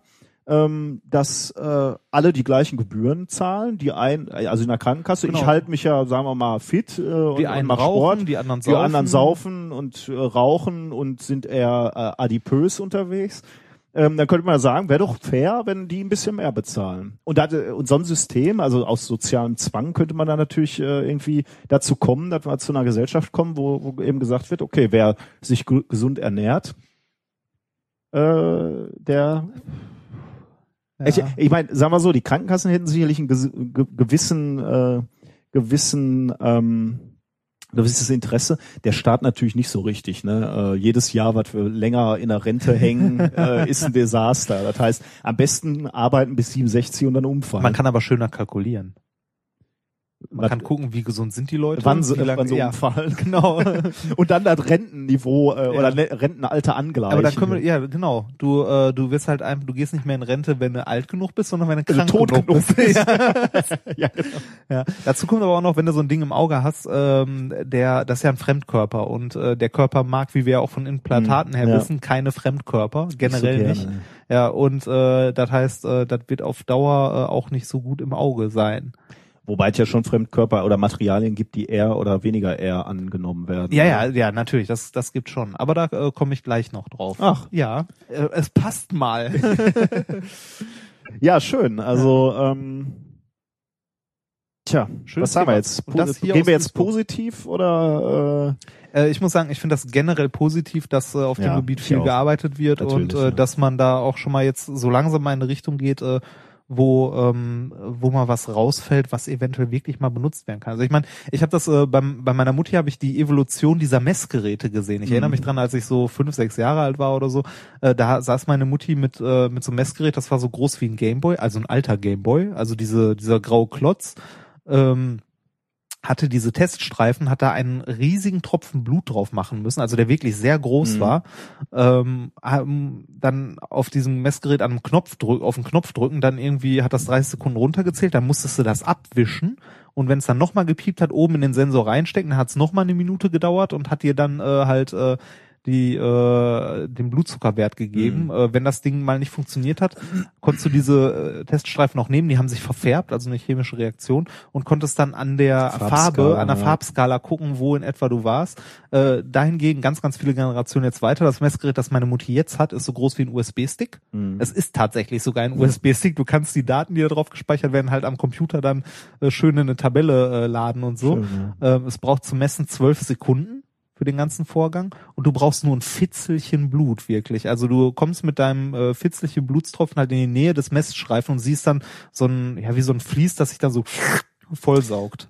Das Problem bei all diesen Verfahren ist ja, ist ja, dass du immer nur eine punktuelle Messung hast. Ne? Also du misst Ja. dreimal, aber äh, am Tag oder viermal oder wann auch immer du es brauchst, bevor du isst.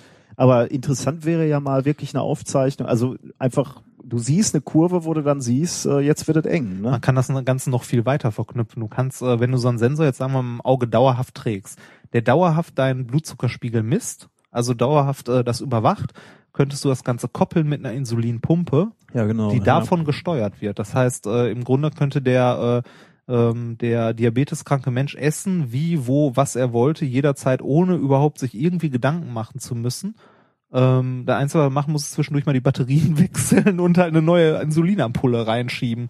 Wobei irgendwie die Vorstellung, dass, dass so ein Computer äh, mir äh, Medizin verabreicht, finde ich auch irgendwie ein bisschen komisch, muss ich sagen. Äh, muss ich Was auch ist denn, wenn da, wenn da was schief läuft und der drückt mal die volle Ladung rein? muss ich auch sagen, als meine Mutti jetzt letztens operiert wurde in meinem Krankenhaus, hat die äh, halt auch Schmerzmittel bekommen und da werden solche, äh, also es gibt im Krankenhaus, die werden auch schon lange benutzt, äh, da, da spannt man so eine große Spritze ein und dann wird über einen gewissen Zeitraum halt die Spritze halt so langsam zu durch. Da denkst du dir auch, ne, was ist, wenn da mal ein Kurzschluss ist, ne? Dann hast du die mal so in mit Schwung. Ja, genau, anstatt über einen Tag verteilt mal so in einer Minute drin. Ne? Das ist so, Ja, immer dann, wenn Technik kommt, ja, wird's. Hm.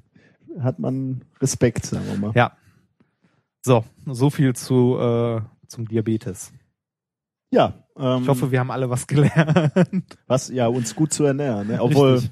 ich weiß gar nicht, ob das so viel Nee, hat. also äh, na, na, natürlich ist das ein erhöhtes Risiko, wenn du übergewichtig bist und so weiter und die ganze Zeit Mist ist, dann äh, hast du natürlich erhöhtes Risiko an Diabetes zu erkranken, aber ähm, das kann dir auch genauso passieren, wenn du äh, jung, sportlich und äh, dich eigentlich gesund ernährst, halt genetisch vorbelastet, dann äh, kann dir das auch in jungen Jahren.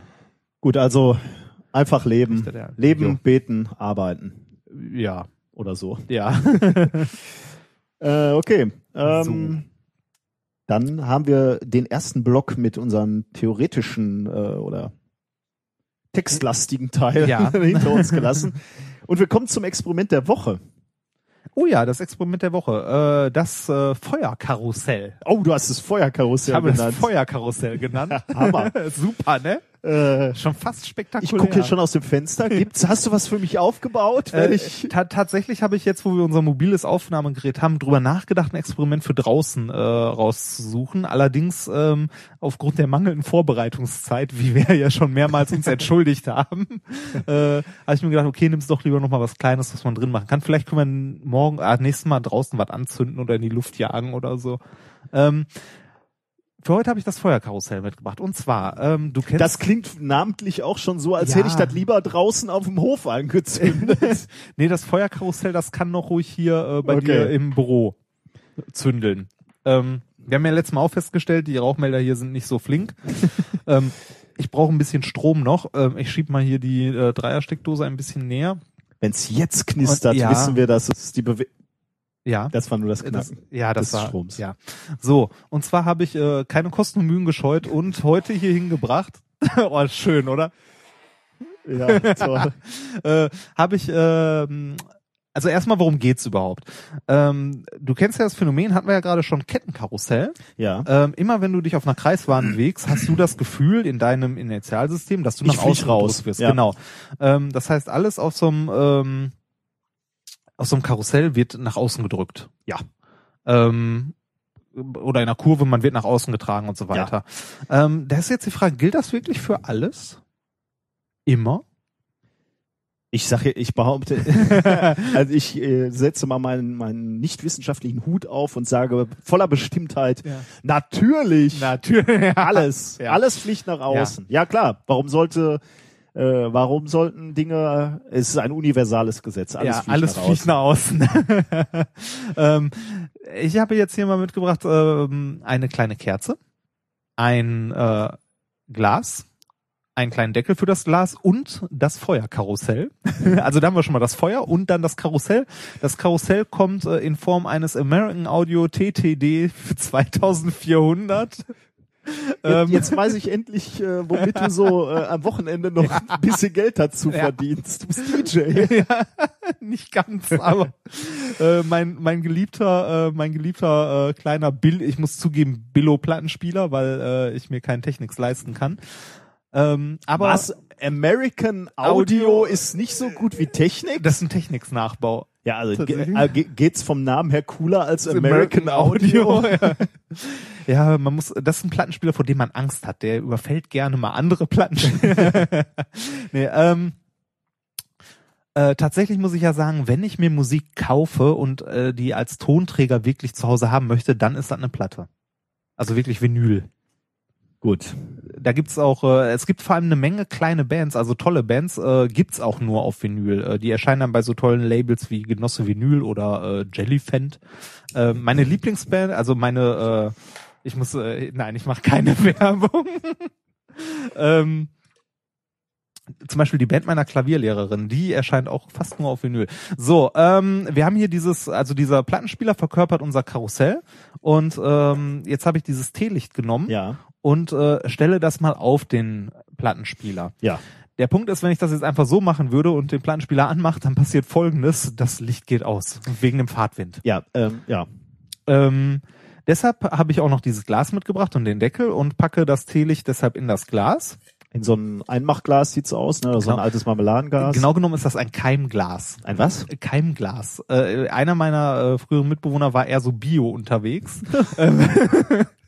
Und du kannst, du kannst in dieses Glas dazu gibt's noch so einen Deckel, der Löcher hat und so einen Aufsteller. Da kannst du äh, Keimlinge, also äh, Körner reintun, Wasser drauf, Wasser, also dann Deckel oben drauf, Wasser wieder abschütten und dann so in die Sonne stellen und dann fangen diese Körner an zu keimen. Und diese Keime, so wie Kresse, kannst du dir dann aufs Brot tun. Das ist ein Keimglas, bitte. Keimglas klingt ja so ein bisschen wie äh, Stück Fleisch drin vergessen, oder? Ja, genau. Das Keimglas. Es gibt Keimgläser. ja, es gibt Keimgläser. So, Ich, äh, all, alles, was ich von, von den Erzählungen aus deiner WG gehört habe, hatte ich den Eindruck, die gesamte WG ist ein Keim, äh, eine Keimumgebung. sa- sagen wir mal so, in, innerhalb des Glases waren die essbaren Keime und außerhalb waren die äh, Schädlichen. ja, ja, aber was heißt schädlich? Ja, Äh, ja, komm. Wir hatten eine große WG.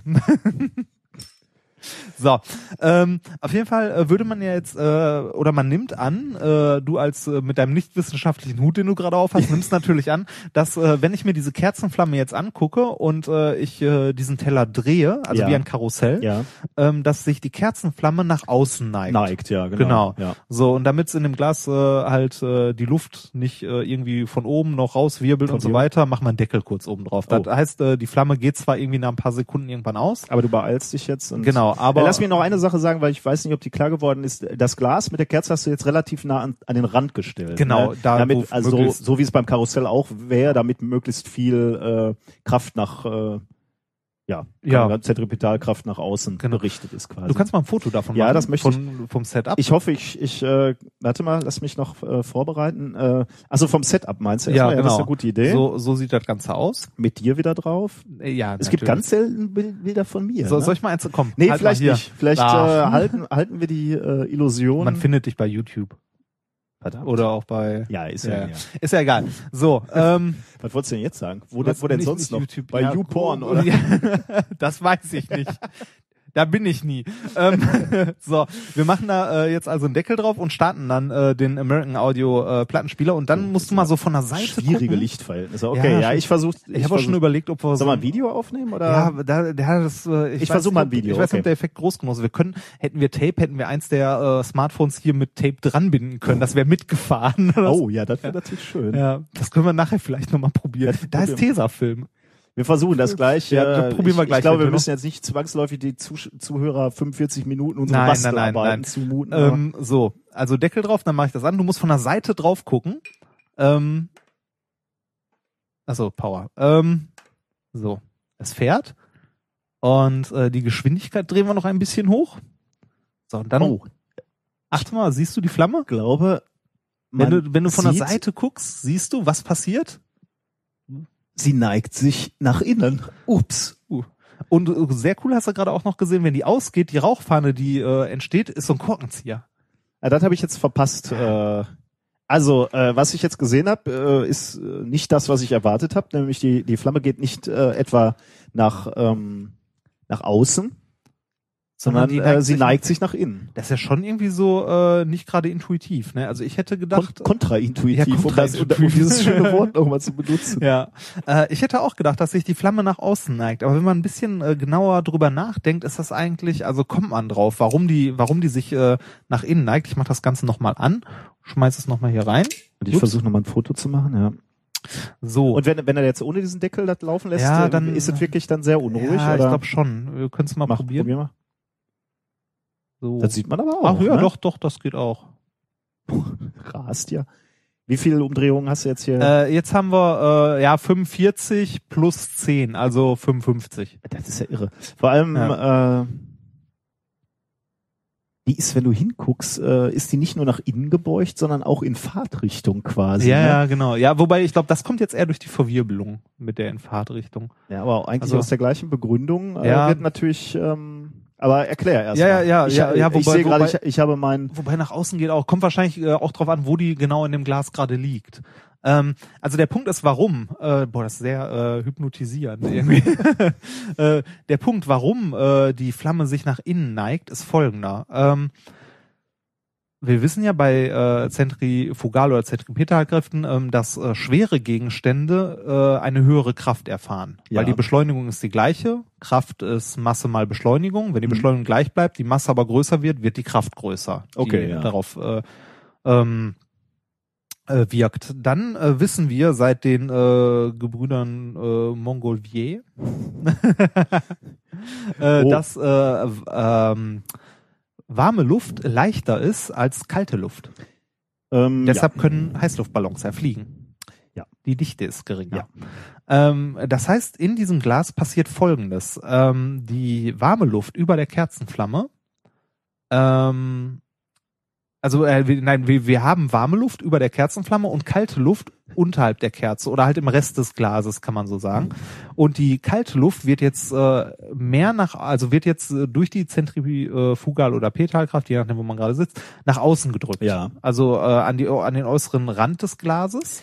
Da ist dann plötzlich kein Platz mehr für die Flamme vermutlich. Ne? Genau, genau. Und dadurch wird die Flamme halt in Richtung, also zur Drehachse hingedrückt. Die Flamme ist- da, wo die warme Luft D- Das ist. heiße Gas, also auch im Grunde genommen die Flamme, ist halt das wenig, das am wenigsten dichte Medium in diesem, äh, in dem Glas oder äh, und wird deswegen in Richtung äh, hast recht, die geht echt auch noch mal in Fahrt. Drehachse.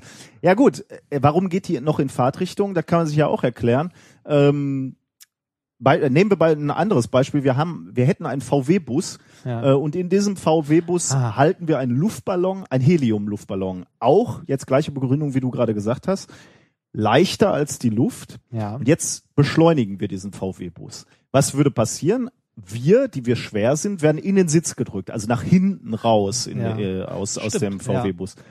Der Luftballon, und das kann man auch mal äh, im, im, im Auto zu Hause durchführen, ähm, wenn man schön durchbeschleunigt, vielleicht auf Strecken, wo man es darf, äh, wird man feststellen, dass man selbst in den Sitz gedrückt wird.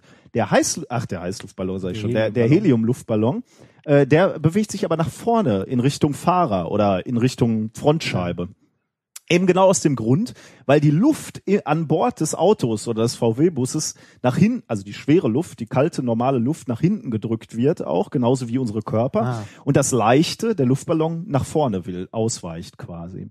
Ähm, und genau das, glaube ich, sehen, sehen wir hier auch. Ähm, ja, die stimmt, Flamme stimmt, wird nach vorne gedrückt, weil, weil die Luft äh, von dieser beschleunigten Bewegung des Stimmt. Plattenspielers ähm, nach hinten gedrückt wird. Stimmt. Also Ja. schon irre. Und diese, also gegen, diese gegen runde die, Form des Glases begünstigt das Ganze Ja, auch ja. noch. Also gegen, Ah. gegen, Das ist echt cool. also nicht, nicht gegen die Bewegung, sondern so mit die, mit der Bewegungsrichtung eigentlich. Also als, als wüsste die Flamme, wo sie hin muss. Ja. Da entlang. Folgt mir. ja. Irre. Ja, ähm, schön. Etwas kleineres Experiment diesmal, aber ich finde Aber im Grunde schön. genommen äh, passt dieses Experiment auch wieder wunderbar in unseren Zyklus äh, Party-Experimente. Genau, weil Äh, vielleicht kurz warten, bis der Gastgeber auf dem Klo ist, bevor man seinen schwer, äh, teuren Technics äh, Ja. Plattenspieler dafür benutzt. und vielleicht die Platte vorher runternehmen. Ja, vielleicht. äh, um, um da dann eine Flamme draufzustellen. Macht das äh, ja entweder mit Erlaubnis oder ähm, heimlich. Macht es heimlich. Oder wenn die Leute schon genug getrunken haben. Genau, ja, aber das, das äh, strapaziert die Freundschaft auch. Ne? Ja. Wenn am nächsten Morgen gesagt wird, äh, warum ist mein Technics-Plattenspieler im Arsch? Und du Ähm, sagst, ja, aber der- dafür haben wir was gelernt. Nee, dann sagst du, ja, weiß ich auch nicht, irgend so ein Besoffener hat da. Eine Kerze draufgestellt. Genau, am besten, man kann das Ganze ja auch ohne das Glas machen, indem man einfach ein bisschen Wachs auf den Plattenteller Ja, tropft und schön. dann die Kerze da so drauf hämmert. Gut, bevor es hier noch wilder wer- wird, äh, würde ich sagen, kommen wir zum äh, nächsten Programmpunkt äh, und das haben wir uns jetzt verdient. Wir kommen zu Musik. Oh, Musik. Ach ja, das ist die Du hast Musik, etwas die ich Schönes mit. rausgesucht hab, genau, ne? ja. Ich, weigere mich ja seit geraumer Zeit. Äh, Ähm, Ja, äh, ich vermisse auch diese Autotune. wir gucken mal, was du heute gefunden hast. äh, ja, äh, ich habe was gefunden. Äh, dazu möchte ich auch noch ein bisschen was erzählen. Ich muss nur mal gucken, wo ich es mir aufgeschrieben habe. Da. Und zwar hören wir gleich was sehr Interessantes. Und zwar äh, hören wir ähm, das äh, Radioactive äh, Orchestra Oh, äh, featuring Axel, äh, ich weiß nicht, wie ist der Bohmann? Bohmann, äh, Axel ja. Bohmann. Axel Bohmann and the Radioactive Orchest, äh, Orchestra. Das Featuring Rubidium 88. Ja, schön. äh, und zwar ähm, hatte äh, hatten die äh, Leute, also das Ganze kommt aus Schweden. Äh, Axel Bohmann ist auch ein schwedischer, äh, ein bekannter schwedischer DJ, zumindest da bekannt. Hm. Äh, Arbeitet er mit American äh, Audio? Nee, ich, nee, der hat mehr Geld. ähm, äh, man muss dazu auch sagen, äh, ich, also der macht, glaube ich, so Haus und so. Ich, Okay. viel- Vielleicht, wenn man so eine Art von Musik hört, kennt man den auch. Ähm, auf jeden Fall gab es ein Projekt von der KTH, das ist die Universität in Stockholm. Okay. Ähm, und äh, die haben äh, verschiedene radioaktive Isotope genommen. Also man kann, du kennst ja diese Nuklidkarte, ne? So Ja. eine Karte, wo man alle Zerfallsprodukte von radioaktiven Isotopen und so nachverfolgen kann, Zerfallsketten. Ja. Äh, haben mehrere, äh, ich glaube ein, ein paar hundert äh, verschiedene radioaktive Isotope genommen und äh, das Energiespektrum von denen aufgezeichnet. Okay. Also haben die Energiespektren äh, dieser radioaktiven Isotope genommen. Man muss sagen, wenn irgendwas radioaktiv zerfällt, sendet es Strahlung aus, radioaktive Strahlung. Und die hat, je nachdem welches Teil, also man misst eine Menge Teilchen und die haben eine gewisse Energieverteilung, diese Teilchen. Und die rauskommen. unterscheiden sich von Element zu Element quasi? Genau, von Okay. Isotop zu Isotop. Ähm, die haben sich hauptsächlich Gammastrahlen angeguckt, also Gammastrahler, äh, also schnelle Photo, also Photonen. Licht eigentlich. Genau, Licht im Großen und Ganzen, Ja. nur schnelles Licht. Ja. Ähm, und haben äh, dann äh, die äh, Teilchen, die hohe Energien haben, repräsentieren hohe Töne. Und die Teilchen, die niedrige Energien haben, repräsentieren niedrige Töne. Okay. Die haben quasi eine Zuweisung gemacht, halt Energie gleich Tonhöhe. Die auch gar nicht so dumm ist, ne? weil ich meine, äh, Licht äh, sind Wellen, sagen wir mal, und Ja. Ton sind auch Wellen. Du transferierst es nur runter in den hörbaren Bereich. Ja, im, Kann man so im großen, sagen, oder? Ja, im Großen und Ganzen schon, genau. Ähm, und äh, wenn man sich jetzt diese verschiedene Energieverteilung der verschiedenen Isotope anguckt, klingt jedes Isotop charakteristisch. Also man kann am Klang ja dann äh, die Energieverteilung heraushören im Grunde und hören, was es ist. Äh, und äh, das Ganze hat ähm, wissenschaftlich, ja, hat es einen Mehrwert? Ja, irgendwie schon, weil äh, also die Leute, ähm, die das gemacht haben, haben gesagt, das ist interessant, weil man hören kann, was passiert. Es ist eine andere Herangehensweise. Das ist so, äh, wenn, wenn ich jetzt gerade mal, erinnerst du dich an die, das Video, was wir mal äh, gespielt haben, äh, dies, äh, diese Klänge der Planeten?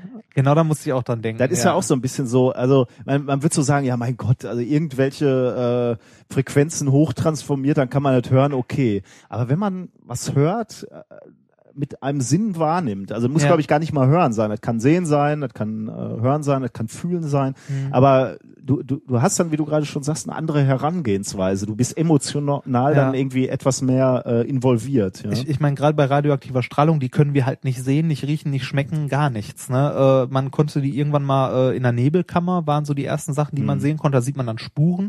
Und äh, irgendwann haben wir dann, hat die Wissenschaft es geschafft, das auch zu messen ordentlich. Äh, und äh, das ist jetzt halt die Herangehensweise, das Ganze hörbar zu machen. Mhm, okay. Und um dem Ganzen noch einen gewissen äh, künstlerischen Anspruch zu verleihen, haben sie sich noch diesen DJ ins Haus geholt, der äh, halt ähm, ein bisschen was zusammengemixt hat von verschiedenen Isotopen. Man hört aber doch charakteristisch drauf äh, raus, was es ist. Ähm, man kann nämlich, äh, das äh, verlinken wir auch noch, ähm, gibt's äh, von der Universität zur Verfügung gestellt, so eine kleine äh, Variante Make Your Own äh, Music. Da kannst du aus der kompletten Nuklidkarte die Elemente raussuchen, Mhm. in Slots packen und äh, die dann wahllos, also die dann wahllos halt äh, Photonen aussenden, als zerfallen, ihren Energieverteilungen äh, entsprechend. Und äh, du kannst dir deinen eigenen Mix machen, deinen eigenen radioaktiven Mix quasi. Ich muss zugeben, ich habe da schon in der Sendungsvorbereitung einmal kurz draufgeklickt und mir die angeguckt. Das ja, ist super, ganz oder? lustig. Das ja. ist echt, das ist äh, echt nett. Das Ganze noch ein bisschen nett animiert und so. Und ähm, das, was wir jetzt in dem Video hören, ist natürlich was, was äh, Axel Bohmann ein bisschen bearbeitet hat, auch noch, Natürlich, damit ja. es zu einem Ort, Okay. also damit es wirklich ein Lied äh, ergibt. Das will ich mal schwer hoffen, denn, denn das, was ich zusammengetrümmert habe, Ja. äh, war ein bisschen schlecht und ich hatte mich, ich dachte schon, das wäre das, was du als Lied äh, Nein, nein. zeigen wollen würdest. Die, die haben sogar, also die Universität hat sogar einen kleinen Contest ausgeschrieben, Ah, cool. dass man halt äh, hier äh, Lieder einreichen konnte und so. Ich habe ja irgendwie, äh, also ich bin jetzt gespannt, wie das klingt, wa- was du uns mitgebracht hast. Ich würde ja irgendwie so sagen, wenn man das vernünftig, die Marketingmaschine irgendwie cool anschmeißt, ähm, hätte ich irgendwie das Gefühl, das könnte ein Hit werden, oder? Ja. Das könnte doch irgendwie, also ich würde so eine Single eventuell, also vielleicht hören wir erst mal Ja, rein. wir sind aber auch schon eine Randgruppe, ne? Also wir würden die so oder so kaufen. also ich finde, ich stehe in der Mitte der. Gesellschaft. ja. Sollen wir mal reinhören? Oder? ja, hau mal rein. Dann gucken wir mal, ob ich, weiß dafür nicht, Geld das direkt ausgeben würde. anfängt oder ein, zwei Sekunden braucht. Ich mache einfach mal Mach an. mal an. Oh ja. Genau so klingen die.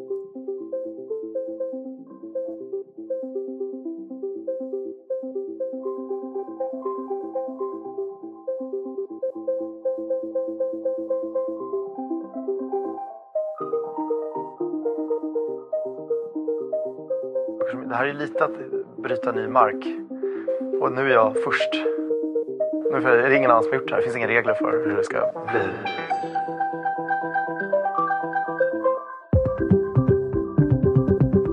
Forskarna på Albanova har ju valt ut de mest intressanta isotoperna.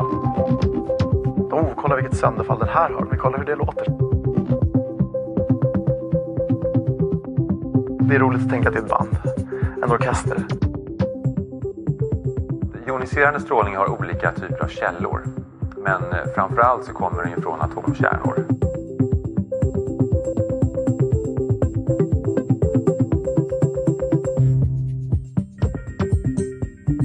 Vi lever i nat- naturligt bad kan man säga av joniserande strålning.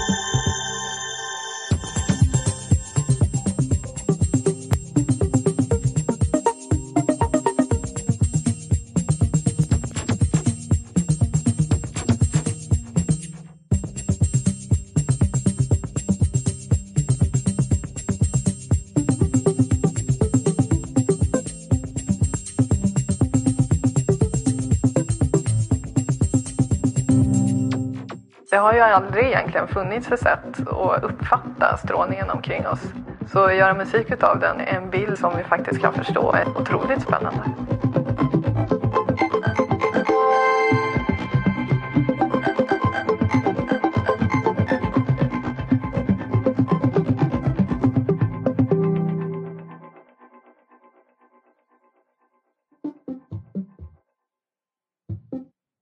Ja, sehr schön.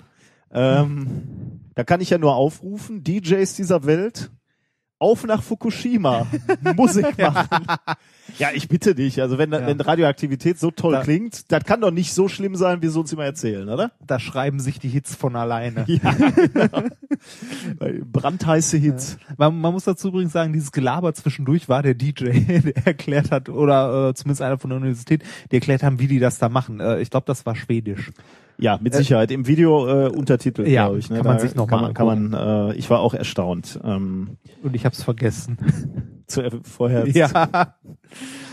So, ja, da steht auf einmal mein Autotune in ganz anderen Lichte da. ja. Immer noch schlimm, aber Genau. Ja, sehr schön. Äh, Radioaktivität macht Musik. Also, ähm, wie gesagt, so schlimm. Ja, das- ich meine, Radioaktivität hat fast alle Superhelden meiner Kindheit gemacht. Ja, ja. Also, Wo wären wir ohne die Genau, ja, hallo? Spider-Man hätte es nie gegeben. Den, äh, den, den Hulk auch? Ja, nicht, Hulk ne? ohne, ja, fast keinen. Also, So eine gute, die gute alte Verstrahlung. ja. Wer, wer wollte darauf verzichten? Wir kommen So. zum nächsten Thema für heute, würde ich vorschlagen. Was hast du denn da? Zum wissenschaftlichen? Thema Nummer drei. Erbsenhirne für die Forschung. Ahnst du, in welche Richtung es geht? Nein, natürlich. Also wenn das jetzt kein Selbstporträt wird. das, äh, das zahlst du mir. Ja. Das, Komm, die Vorlage ging nicht. Das, ja, ja, ich dachte, aber dass du es gleich auf mich münzt. ja. Ähm, ja, äh, Erbsenhirne, f- Erbsenhirne für die Forschung. Was wir wirklich brauchen für die Forschung sind natürlich Hirne. Ne? ja. Deutschland ist auf der Suche nach den besten Gehirnen für die Forschung. Und ich habe sofort, äh, hast du mal Plants vs. Zombies gespielt? Natürlich. Ja, ich habe sofort dieses Brains. sofort im Ohr. Ähm, wie du sicherlich weißt, äh, haben wir ein Problem. Also wir Ja. haben viele Probleme, aber ja. Wollte grad bevor, sagen. bevor du jetzt los... Welches? ja, genau. Wir haben ein Problem. Äh, die Universität, und das haben wir heute auch wieder in der Mensa erlebt, die wird immer voller, kann man sagen. Ne? Ja. Insbesondere, Boah, ja. was droht uns? Der doppelte Abiturjahrgang. Für den wir hier. Dam, dam, dam. Brauchen das ist immer der, das ist, genau, das ist immer der Moment, wo Ja. wir alle zusammenzucken an der Uni, wenn, Ja. wenn, wenn dieses Wort fällt. Also, äh, Beziehungsweise manche zucken zusammen, manche kleben gleich unter der Decke, wie mein Chef. Ja, ja, äh, ich muss dazu auch sagen, ich weiß nicht, wie das funktionieren soll. Das wird nicht funktionieren. Das wird explodieren. Das, äh, also, Ich, ich, weiß, ich weiß jetzt gar nicht, was du hast. Doppelt so viele äh, Studenten bei äh, genauso viel Geld, die uns zur Verfügung gestellt äh, genauso wird, viel um die, Platz. um die äh, zu, zu beschulen. Was ja, willst du denn? Da, da macht man einfach mal doppelt Lehre. Du kannst ne? doch wohl mal ein bisschen flexibel dich zeigen, Reinhard. Ja, so, ich weiß auch nicht, warum ich Geld dafür haben möchte. Das ist, Hallo? Immer nur Geld? ja, es, Also sollte doch wohl auch ein bisschen in deinem Sinne sein. Äh, denk doch mal jemand an die Kinder. an ja. unsere Kinder, genau. Die haben ja jetzt schon hier äh, in Duisburg angefangen, dieses neue Hörsaalzentrum zu bauen. In Essen habe ich gesehen, bauen sie auch so einen Klotz hin. Wird nie im Leben bis zum Anfang des nächsten Semesters fertig, aber äh, ist ja nicht schlimm. Ist ja nicht so, dass die Uni nicht letztes Jahr schon auf die Kinoseele im Cinemax ausgewichen wäre, um Vorlesungen zu halten. Genau. Ich habe allerdings eine vernünftige Lösung für das Problem. Das Problem Ja, sind nicht die vielen äh, Individuen, die kommen. sondern Es ist das gesamte Gelumpe, was dranhängt in meinen Augen. Arme, Beine. Ah, ich habe ich, ich hab gerade kurz gedacht, Arme. Meint er jetzt arme Studenten? Oder? Das wäre politisch Ja. nicht ganz korrekt. Ja.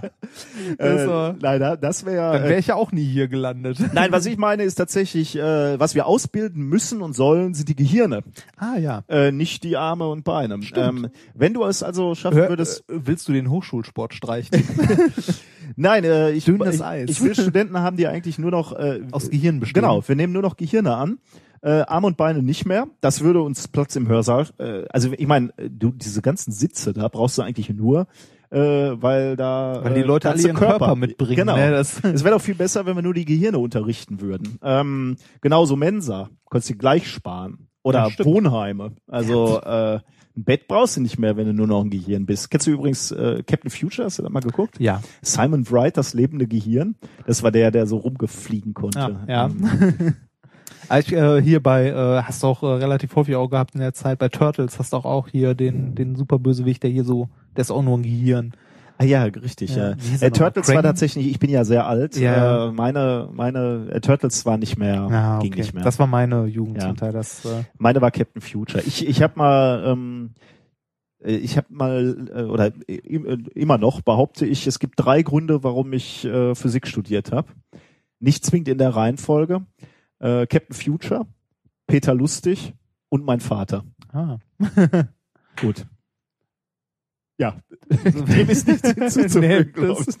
Aber ich glaube, es geht fast jedem Naturwissenschaftler so, dass er irgendwie so von Eltern, von äh, irgendwelchen anderen Leuten fasziniert, die das halt gut rüberbringen konnten. Davon gibt's ja leider leider nicht so viele, finde ich. Mhm. Äh, also es gibt eine Menge Leute, die versuchen, Naturwissenschaften und so zu erklären, aber nicht viele, die es gut machen. Äh, ich möchte uns auch nicht anmaßen, dass wir das gut machen. Äh, aber äh, also der ein oder andere Prof, den ich erlebt habe, äh, da habe ich mir auch gedacht, so ja komm, die Vorlesung kannst du dir auch ganz sparen. Das ist äh, didaktisch halt äh, nicht äh, wie nannte ich das? Also didaktisch unklug war, äh, also nein, dida- didaktisch halt äh, hatten es nicht alle unbedingt immer drauf. Mag auch manchmal am Stoff liegen und so, aber ähm, äh, ich denke mal, jeder, der irgendwie in so einer Naturwissenschaft landet, hat gerne die Sendung mit der Maus zum Beispiel geguckt oder Löwenzahn zum Beispiel, sowas in die Richtung. Äh, und äh, ist so ein bisschen, also ich meine, jeder, wirklich jeder Naturwissenschaftler, den ich kenne, ist mag Science Fiction. Ja. Das ist äh, so, da muss, ne? Also dass ja, man erkennt im Physikfachbereich auch daran, dass äh, man in egal welches Büro man geht, man fragt äh, nach Was ist drei, drei Besatzungsmitgliedern der Enterprise und man bekommt sie gesagt. Oder immer wieder in irgendwelchen Vorlesungen äh, sitzt und irgendwo wird die Zahl 42 angeschrieben und Ja, alle lachen. ja, genau, und Äh, alle ja, genau. ja, stimmt. ja, traurig. Ja. Und deswegen, äh, naja. ja. Es ist schon ein gewisser Menschenschlag, der hier landet. Ja, sehr schön gesagt, ja. Gut, äh, Ja.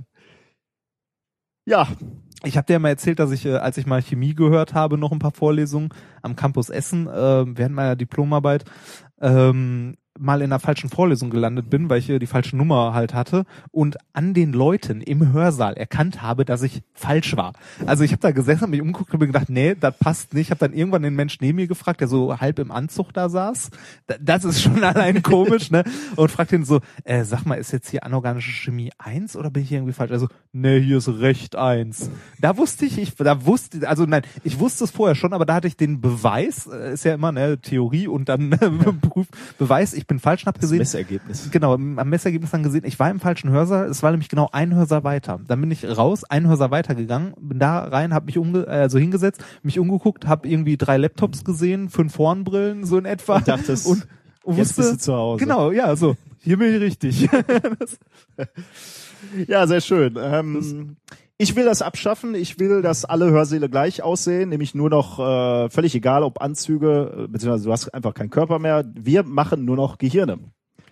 Wie komme ich auf diese abstruse Idee? ich weiß nicht. Ich habe eine Publikation gelesen und zwar ähm, von dem äh, unter anderem von dem Wiener Institut äh, für molekulare Biotechnologie. Äh, die haben mit britischen Kollegen zusammen menschliche Gehirne gezüchtet. Menschliche Gehirne. Menschliche Gehirne. das ist erlaubt. Hammer, ne? Im Moment erst Erbsengröße. Dessen, deswegen Erbsen. Also ist das, ist das nur hier ein Gewebe oder ist das wirklich so, da kann man auch sagen, da ist der Teil, da ist der Teil? Sehr schön, mein junger Padawan. Das sind genau die richtigen Fragen, die du stellst. Wir sind in der Erbsengröße. Ähm, übrigens, das will ich noch eben sagen, äh, das Paper ist in Nature erschienen, Uh. äh, 28. August 2013, also im Gegensatz zu meinem ersten Thema hochaktuell. Der Autor heißt Lancaster et al. Ähm, und die haben eben mit, mit diesen äh, menschlichen Gehirn auf Erbsengröße äh, experimentiert. Ähm, ja, sie haben, ähm, also meine Vision, äh, die ich habe, ist, ähm, ich äh, habe hier ja gerade das Problem, äh, dass ich Projektanträge schreiben muss oder Paper schreiben und ich könnte mir ja so drei, vier Gehirne hier halten, die dann für mich schreiben. äh, und ich ähm, kann dann äh, Müßiggang machen und, eigentlich. Und zugucken. Ne? Du könntest dann endlich mal lesen. Ganz viel lesen und äh, dich weiterbilden. Allerdings könnte ich das auch outsourcen. Ne? Ich könnte die Gehirne lesen lassen. Also dafür brauchen sie Sensoren. Okay, äh, Außerdem, genug. außerdem müssen, müssen sie dir ja nachher noch erzählen, was. Also sind So. wir dem überhaupt jetzt schon nah? Ich habe ja gerade schon gesagt, wir, wir reden über über äh, Erbsengehirne. Sind wir sind wir schon so weit, dass ich mir hier so ein so ein Privatgehirn äh, am Schreibtisch stellen kann? Ähm, noch nicht so ganz, sagen wir mal. Äh, die Autoren, die die diese Forschung gemacht haben, diese Erbsenhirne gezüchtet haben, äh, die nennen ihre Züchtung äh, selber zerebrale Organoide. Sehr geiler Name, Oh. Ja. oder? Zerebrale Organoide. Also Organoide finde Das, ich schon. ich, äh, das hat ein bisschen was von, das könnte auch ein, Mon äh, ein Monster in Half-Life 2 Ja, sein oder so. die Rückkehr der Organoiden. ja. Ähm, gezüchtet aus pluripotenten Stammzellen. Also Ah, diese, Pluripotent, ah. ja, also Stammzellen, die äh, noch nicht entschieden sind quasi, was sie werden wollen Ja. ähm, und dann äh, fröhlich loswachsen quasi. Ähm, aber jetzt komme ich zurück zu der äh, zu der Frage, die du gerade gestellt hast. Diese Organoide, die da wachsen, haben in der Tat Ähnlichkeit mit dem ausgewachsenen Gehirn äh, und ähneln, wenn du das so ein bisschen in Relation setzen möchtest, einem neun Wochen alten menschlichen Fötus.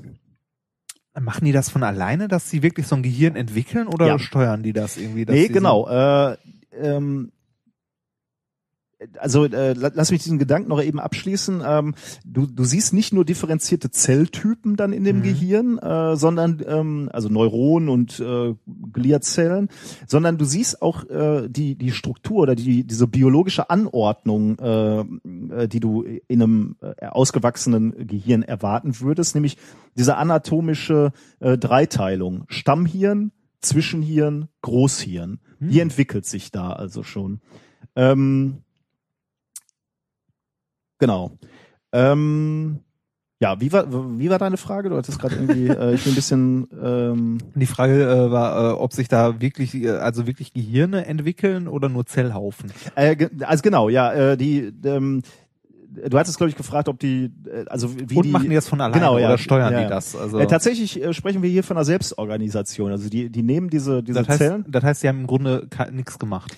Die Äh, haben nein, also sagen wir, äh, also sagen wir einfach so, äh, was die äh, machen, ähm, ist, äh, sie, sie bieten denen so eine gelatinöse Matrix an, in der Ja. die Zellen wachsen können. Und die bieten halt die Wachstumsfaktoren an, die die Zellen brauchen, also die richtige Temperatur, Nährstoffe. Aber ansonsten ähm, nichts. krass. Also Äh, und, und diese Zellen wissen also schon, ähm, differenzieren sich so, wie sie es müssen und wissen, an welche Position sie. Äh, mit wie vielen Zellen starten die so? Steht da, stand das da? Äh, das habe ich jetzt nicht äh, rausgeschrieben. also muss das Ähm, schon so ein kritischer Zellhaufen sein, dass halt mehrere, A- also da Gute sind die Frage. Kann ich, kann ich dir gerade nicht beantworten. Womit die starten, müsste ich, müssten man nochmal nachlesen. Oder müssen wir, ich, wir verlinken ja auch das Paper ähm, und dann kann man nochmal nachgucken, ob, Mhm. äh, ob da was steht, wie viel. Also die werden sicherlich mit einer gewissen Anzahl ähm, äh, gestartet sein. Aber ich kann dir leider jetzt im Moment nicht sagen, ähm, wie genau? äh, Dann- wie genau oder ja. womit. Ja, genau. Jetzt äh, kann man sich äh, fragen, äh, was da wissenschaftlich bei rausspringt. Also ist natürlich Mhm. ganz interessant, irgendwie da schon mal was wachsen zu lassen, so Erbsenhirne. Aber man kann sich natürlich fragen, äh, lernt man daraus auch was? Ähm, Und warum Also- nur Erbsen groß? Warum nicht größer?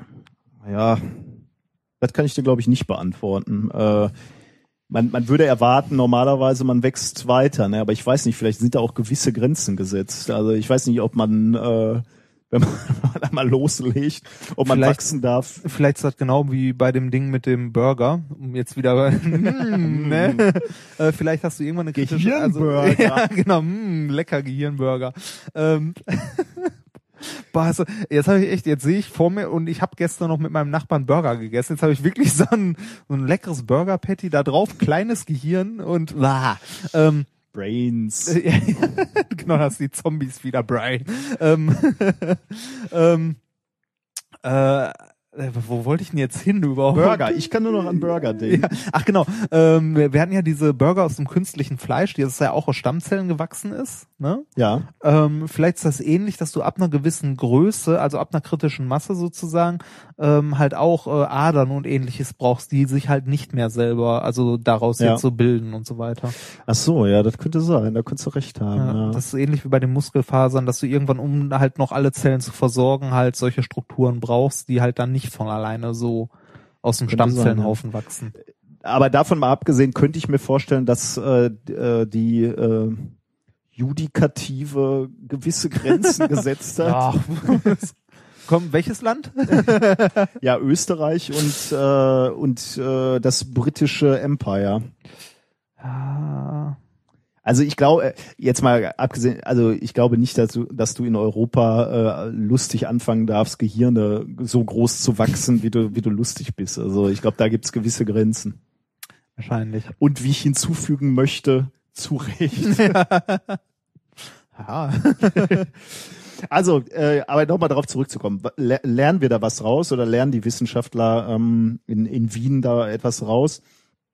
Äh, zum einen, und da haben wir gerade schon äh, ges drüber gesprochen, sie lernen schon mal daraus, ähm, dass diese Selbstorganisation funktioniert, also dass diese, äh, diese Zellen in der Lage sind, äh, sich selbst anzuordnen im Mhm. Raum und genau diese Zellregionen äh, ausfindig zu machen oder, oder auszubilden.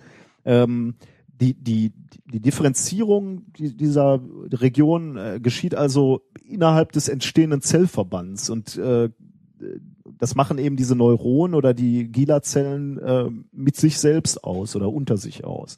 Das ist natürlich schon mal hochinteressant, das zu erforschen, äh, Ja, das wie, wie sowas funktioniert.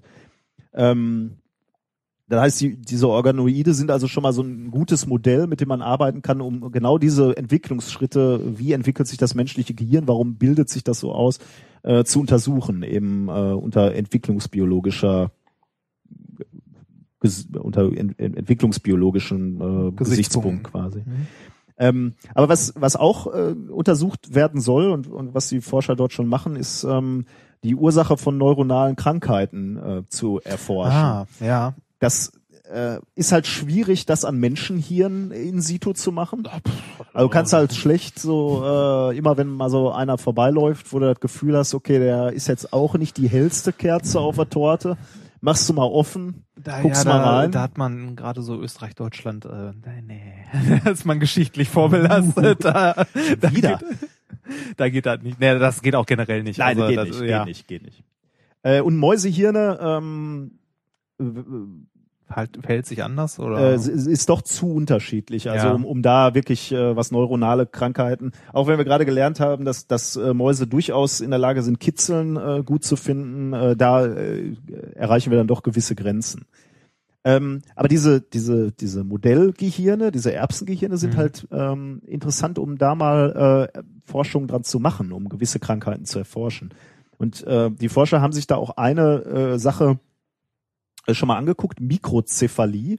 Äh, das ist äh, so eine Krankheit wohl, wo das, wo das Gehirn, äh, ich sag's jetzt mal etwas äh, methodisch Inkorrekt. inkorrekt, äh, kleinwüchsig bleibt. Ähm, da gibt's wohl, äh, also bei dieser Krankheit ähm, hast du wohl den Funktionsverlust eines Proteins, ähm, was dazu führt, dass eben diese Gehirne klein bleiben. Ähm, um also zu verstehen, was genau bei, bei der Gehirnentwicklung dann schief läuft, äh, haben Wiener Forscher Hautzellen von einem Patienten entnommen, der k- eben unter dieser Krankheit leidet und haben dann einen genetischen Trick angewandt, um, um die Zellen, die sie entnommen haben, eben wieder in diesen pluripotenten Zustand zurückzuführen. Und das Dieses Wort pluripotent. ist nicht schlecht, ne? ja. könnte, könnte auch in einem Lebenslauf von einem Pornostar stehen. Pluripotente Ja. Organoiden. Also wenn wir mal irgendwann einen Film drehen, möchte ich bitte pluripotent. Wir, weißt du, Die Rückkehr der Pluripotenten. Organiden. Vielleicht sollten wir den Podcast umnennen. ja. Die pluripotenten Organiden. Also finde ich nicht. Ja. Äh, könnte ich Oh mich Gott. mit anfreunden. ja, das äh, könnte ein Spin-off werden. Ja, genau. da machen wir dann aber nur noch äh, Pre-Shows. So. Ja, Die pluripotenten Organiden in Luke, ich bin dein Vater. ja, immer so ein Minütchen. Gut, äh, also äh, also die haben diese diese diese Zellen, die sie entnommen haben, wieder in diesen pluripotenten Zustand überführt und haben dann mit diesen Stammzellen äh, sich angeguckt, wie sich die Hirnareale entwickeln. Ähm, und konnten dann tatsächlich feststellen, dass ähm, oder wofür diese dieses Protein äh, oder das Fehlen dieses Proteins tatsächlich dazu führt, ähm, dass die Teilungsfähigkeit dieser Nervenzellen äh, Vorläufer ähm, gestört wird ähm, und dass ähm, die sich diese Neuronen viel zu früh differenzieren, also anfangen spezielle Aufgaben zu entwickeln und dadurch insgesamt das Gehirn kleiner bleibt. Hm. Das hilft jetzt dem Kranken erstmal noch nicht, aber wir haben zumindest äh, äh, verstanden, wie es zu dieser Mikrozephalie äh, kommt. Also äh, mit anderen Worten, man, man, ähm, hat, man hat kleine Modelle, an denen man mal was testen genau, ja, Gehirnmodelle. Also und das ist natürlich schon schon interessant, Modellsysteme. kann. Das stimmt. Also Patent? Kann man auf sowas ein Patent anmelden? Das ist ja dann schon wieder so Genetik, Bio, da wird's sehr eng mit dem Patent. da wird's ne? eng, zum Glück eng, ne? Ja, ja, der, der, der hat allerdings zum Glück. Also Wobei ich glaube, du kannst auf gewisse wissenschaftliche äh, ähm, sagen wir Experimente oder äh, Durchführung kannst du glaube ich ähm, Patente Patente, anmelden. Ähm, wobei die sind natürlich auch verhältnismäßig leicht zu umgehen. Dann nimmst benutzt du eine andere Matrix. Ja. Oder, eine, ich, ich muss auch sagen, wenn man da irgendwie so an so eine Probenschachtel denkt oder sowas kommerzialisieren, denke ich direkt irgendwie an so eine, wie so eine Pillenschachtel, wo so zehn so erbsengroße Gehirne drin hast. Ja klar. So, rei, reich mir mal die Zehnerpackung Gehirne rüber. Doch mal zehn, zehn Standardgehirne. ja, ja. Ja, das ist auch noch schön. Also man kann sowas wie ein Standardgehirn dabei haben, ne? Also Genau, du kannst, äh, du könntest dann die Auswirkungen von verschiedenen Medikamenten oder ähnlichem, oder, ja. oder diese komische Musik, die du uns hier gerade serviert bitte, hast, kann man mal gucken, wie sich dann so ein Gehirn entwickelt. Ja. Ja, auf jeden Fall äh, ein schönes Thema. Ja, ich äh, Modellgehirne. Kommen wir äh, ohne Überleitung zum nächsten Thema. Und zwar äh, hat's auch, äh, ist ja auch ein gewisses, weil da geht's jetzt ums kollektive Gehirn. Die Borgs, Nein, ne? Hast genau. Borg auf Probe. Borg sind diese sympathischen Leute in äh, diesen, äh, ey, wobei unseren Zuhörern muss ich nie erzählen, was ein Borg ist. Eigentlich nicht, Nee, ne? die in den, die in den Kuben durchs Weltraum, äh, durch den Weltraum flitzen. Und zwar ähm, geht es um Folgendes. Äh, ich bin, äh, also ich habe einen äh, Artikel gelesen, ähm, ich weiß gar nicht mehr, auf welcher Seite es war. Da wurde eine Forschergruppe beziehungsweise ein Forscher erwähnt, der zwei interessante Sachen gemacht hat. Eine, auf eine wurde ein bisschen näher eingegangen, eine wurde am Rand erwähnt. Äh, erstmal möchte ich sagen, wer es war. Es war John A. Ich weiß nicht mehr, wofür das. Ah, das R habe ich mir nie aufgeschrieben. John A. Rogers. Ähm, und äh, der gute Herr kommt aus, ähm, wo stand es? Äh, da.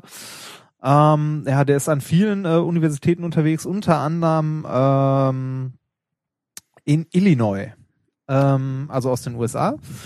Und äh, der hat äh, zusammen mit äh, anderen Gruppen und mit einer Menge anderer Forscher, das ist übrigens das Paper, äh, das ich gleich erwähne, äh, das ich bis jetzt gesehen habe, dass die meisten Autoren hatte, die ich Ah. abgesehen von so einem CERN-Ding oder so. Ähm, und zwar hat der, äh, kurz im Nebensatz einmal erwähnt, ähm, äh, Schaltkreise gebaut, die du auf deine Haut auftragen kannst. Äh, du kennst das vielleicht noch äh, aus deiner Jugend. Diese- Tattoos? Ja, Abziehtattoos? Genau, Abziehtattoos, die in diesen Kaugummis drin waren. Ja. Äh, und tatsächlich hat er äh, ta- in einem seiner Paper, fand ich auch sehr sympathisch, so ein Abziehtattoo genommen, da auf die Rückseite so einen Schaltkreis gemacht. Und äh, das Ding konntest du halt anfeuchten, die auf die Haut drücken, abziehen, hast dann nur dieses Tattoo gesehen und da drunter war ein Schaltkreis. Ah, cool. Äh, hat schon so was äh, Spionmäßiges Ja. so ein bisschen. Ne? Und äh, war halt auch, äh, du konntest halt äh, das mit der Haut verformen und das hat das Ganze mitgemacht, ohne zu reißen und so weiter. Äh, also ich habe hier eigentlich überall Schaltkreise. Äh. ähm, ne, das aber nur am Rande erwähnt. Ähm, Worum es eigentlich geht, ist äh, das zweite Paper, das er rausgebracht hat danach. Und zwar ähm, mit, äh, ich nenne jetzt mal ihn, er steht ganz hinten, John A. Rogers, und ich nenne den, der ganz vorne steht, weil das wahrscheinlich der, Der, ist. der, der die Arbeit gemacht ja, genau. hat. Das ist Sukwon Huang. Ach, guck, ja. Ja. ähm, gefolgt von Hu Tao und so weiter und so weiter. Äh, insgesamt äh, stehen auf diesem Paper 22 Leute. Okay, Das ja. finde ich erstaunlich. Ähm, und äh, wir haben ja vorhin schon gesagt, äh, so ein Implantat, das man hat, wie zum Beispiel im Auge, äh, was wir vorhin zum Blutzuckermessen hatten. Ähm, die Frage ist, wie gut äh, der Körper das aufnimmt oder ob der das irgendwann einkapselt, abstößt Mhm. oder sonstiges. Ähm, die Herren hier, also vor allem dieser Herr Rogers, äh, ganz vorneweg, haben sich ähm, darauf spezialisiert, bioverträgliche Schaltkreise zu machen. Ähm, und zwar äh, Schalt, äh, Schaltkreise, die man implantieren kann. Okay. Äh, das kann man schon lange, keine Frage. Ne? Ähm, allerdings, äh, wie gesagt, äh, eventuell hast du ja einen Schaltkreis, den du äh, implantierst. Du möchtest was messen oder ähnliches oder irgendwas behandeln äh, und danach brauchst du nicht mehr. Das heißt, du musst wieder aufschneiden, das ganze Zeug wieder rausholen und wieder zunähen. Ähm, die haben sich Gedanken darum gemacht, kann man das ändern? Und äh, ja, kann man. Die äh, haben angefangen, äh, Schaltkreise aufzubauen aus äh, Materialien, die der Körper selbst abbauen kann. Hm. Das heißt, äh, die haben jetzt als Beispiel ähm, in diesem Paper einen Schaltkreis gebaut aus porösem Silizium und Magnesium und haben das aufgebracht auf, ähm, auf Seidenfäden Okay. von, äh, also von Seidenwürm-Kokons, also auf ganz normale Seide, extrem dünn und äh, haben diese Seide äh, auf ihrer Kristallstru also Kristallstrukturebene verändert und äh, je nachdem, wie sie sie chemisch behandelt haben, äh, haben sie es geschafft, die so zu verändern, dass die ähm, sich nach einer festgelegten gewissen Zeit äh, in gewissen biologischen Flüssigkeiten wie Blut, Tränenflüssigkeit, Wasser oder was auch immer ähm, halt auflöst. Mhm. Und zwar komplett. Ähm, und zwar konnten die da Zeiten einstellen von einigen Sekunden bis hin zu Jahren. Oh, das ist natürlich mal Das ist schon äh, ziemlich. das ist schon nicht übel, ne? Ja. Ähm, und äh, diese Schaltkreise, die die gemacht haben, also diese Folien, die man implantieren kann, äh, kann man ähm, je nachdem, wie man sie designt, nicht nur äh, eine, also nicht nur so einstellen, dass sie sich nach einer gewissen Zeit auflösen, sondern man kann es auch so einstellen, dass sie sich durch eine gewisse Anregung auflösen. Wie zum Beispiel, also man kann sich mehrere Sachen vorstellen, wie, äh, also das haben sie noch nicht gemacht, aber prinzipiell ist es möglich, äh, gezielte Auflösung durch Hitze, die man einbringt, äh, geänderten pH-Wert, äh, Strahlung oder ähnliches. Äh, das Mhm. wie gesagt Theorie, das haben sie noch nicht gemacht, aber wäre prinzipiell möglich.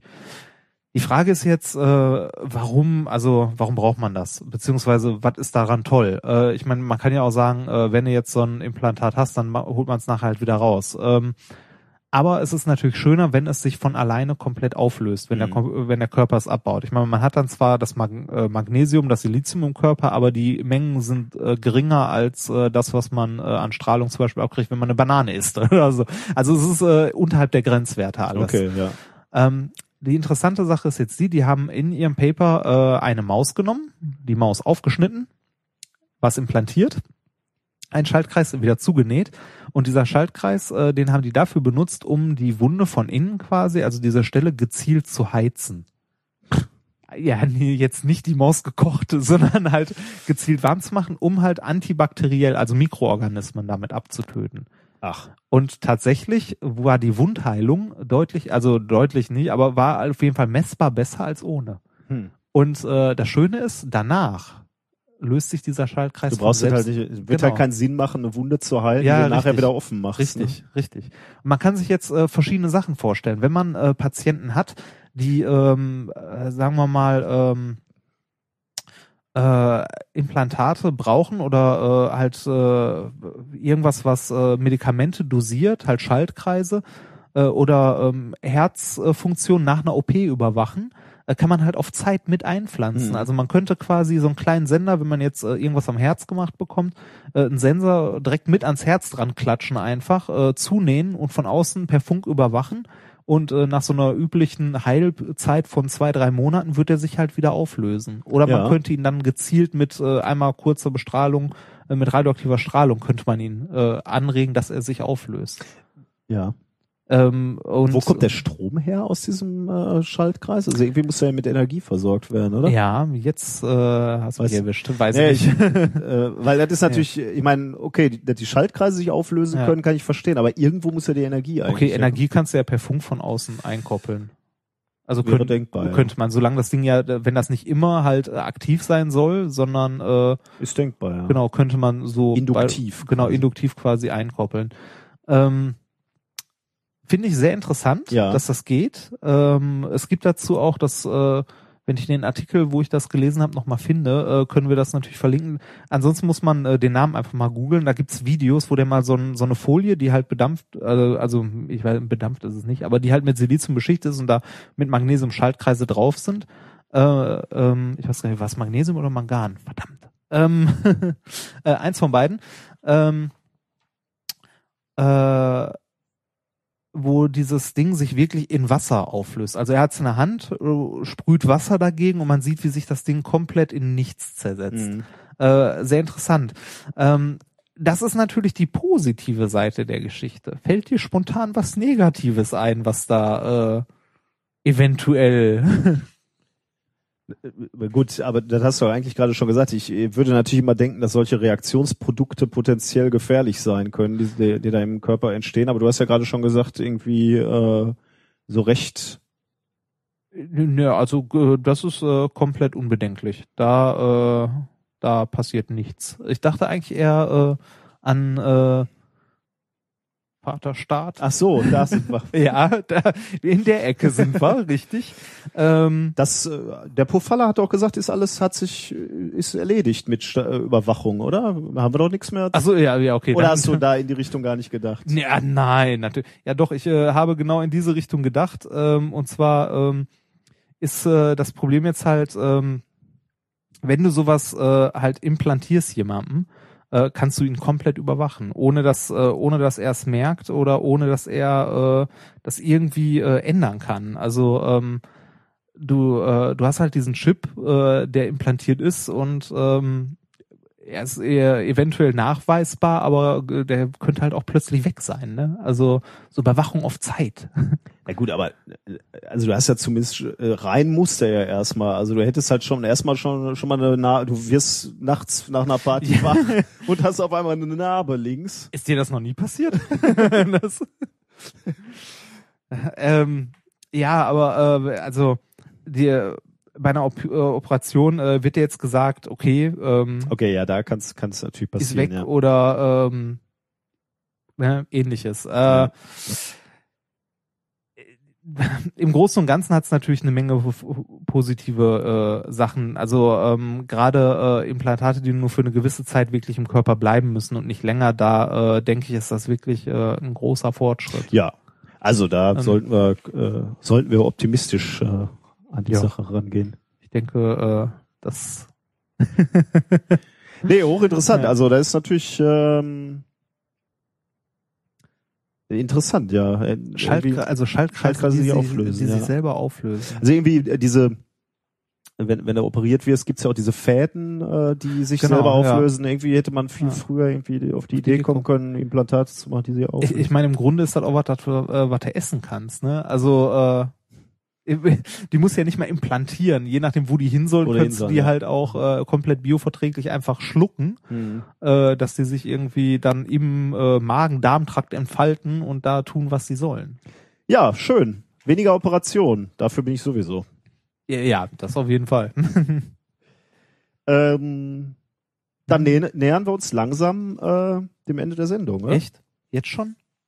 Ja, wir So- bleiben mal unter zwei Stunden. So das ist doch schön. Echt? Wie, wie viel fehlten noch? Äh, neun Minuten, acht Minuten. Ich glaube, kriegen wir noch voll. Kriegen wir noch voll. Ähm, äh, ja.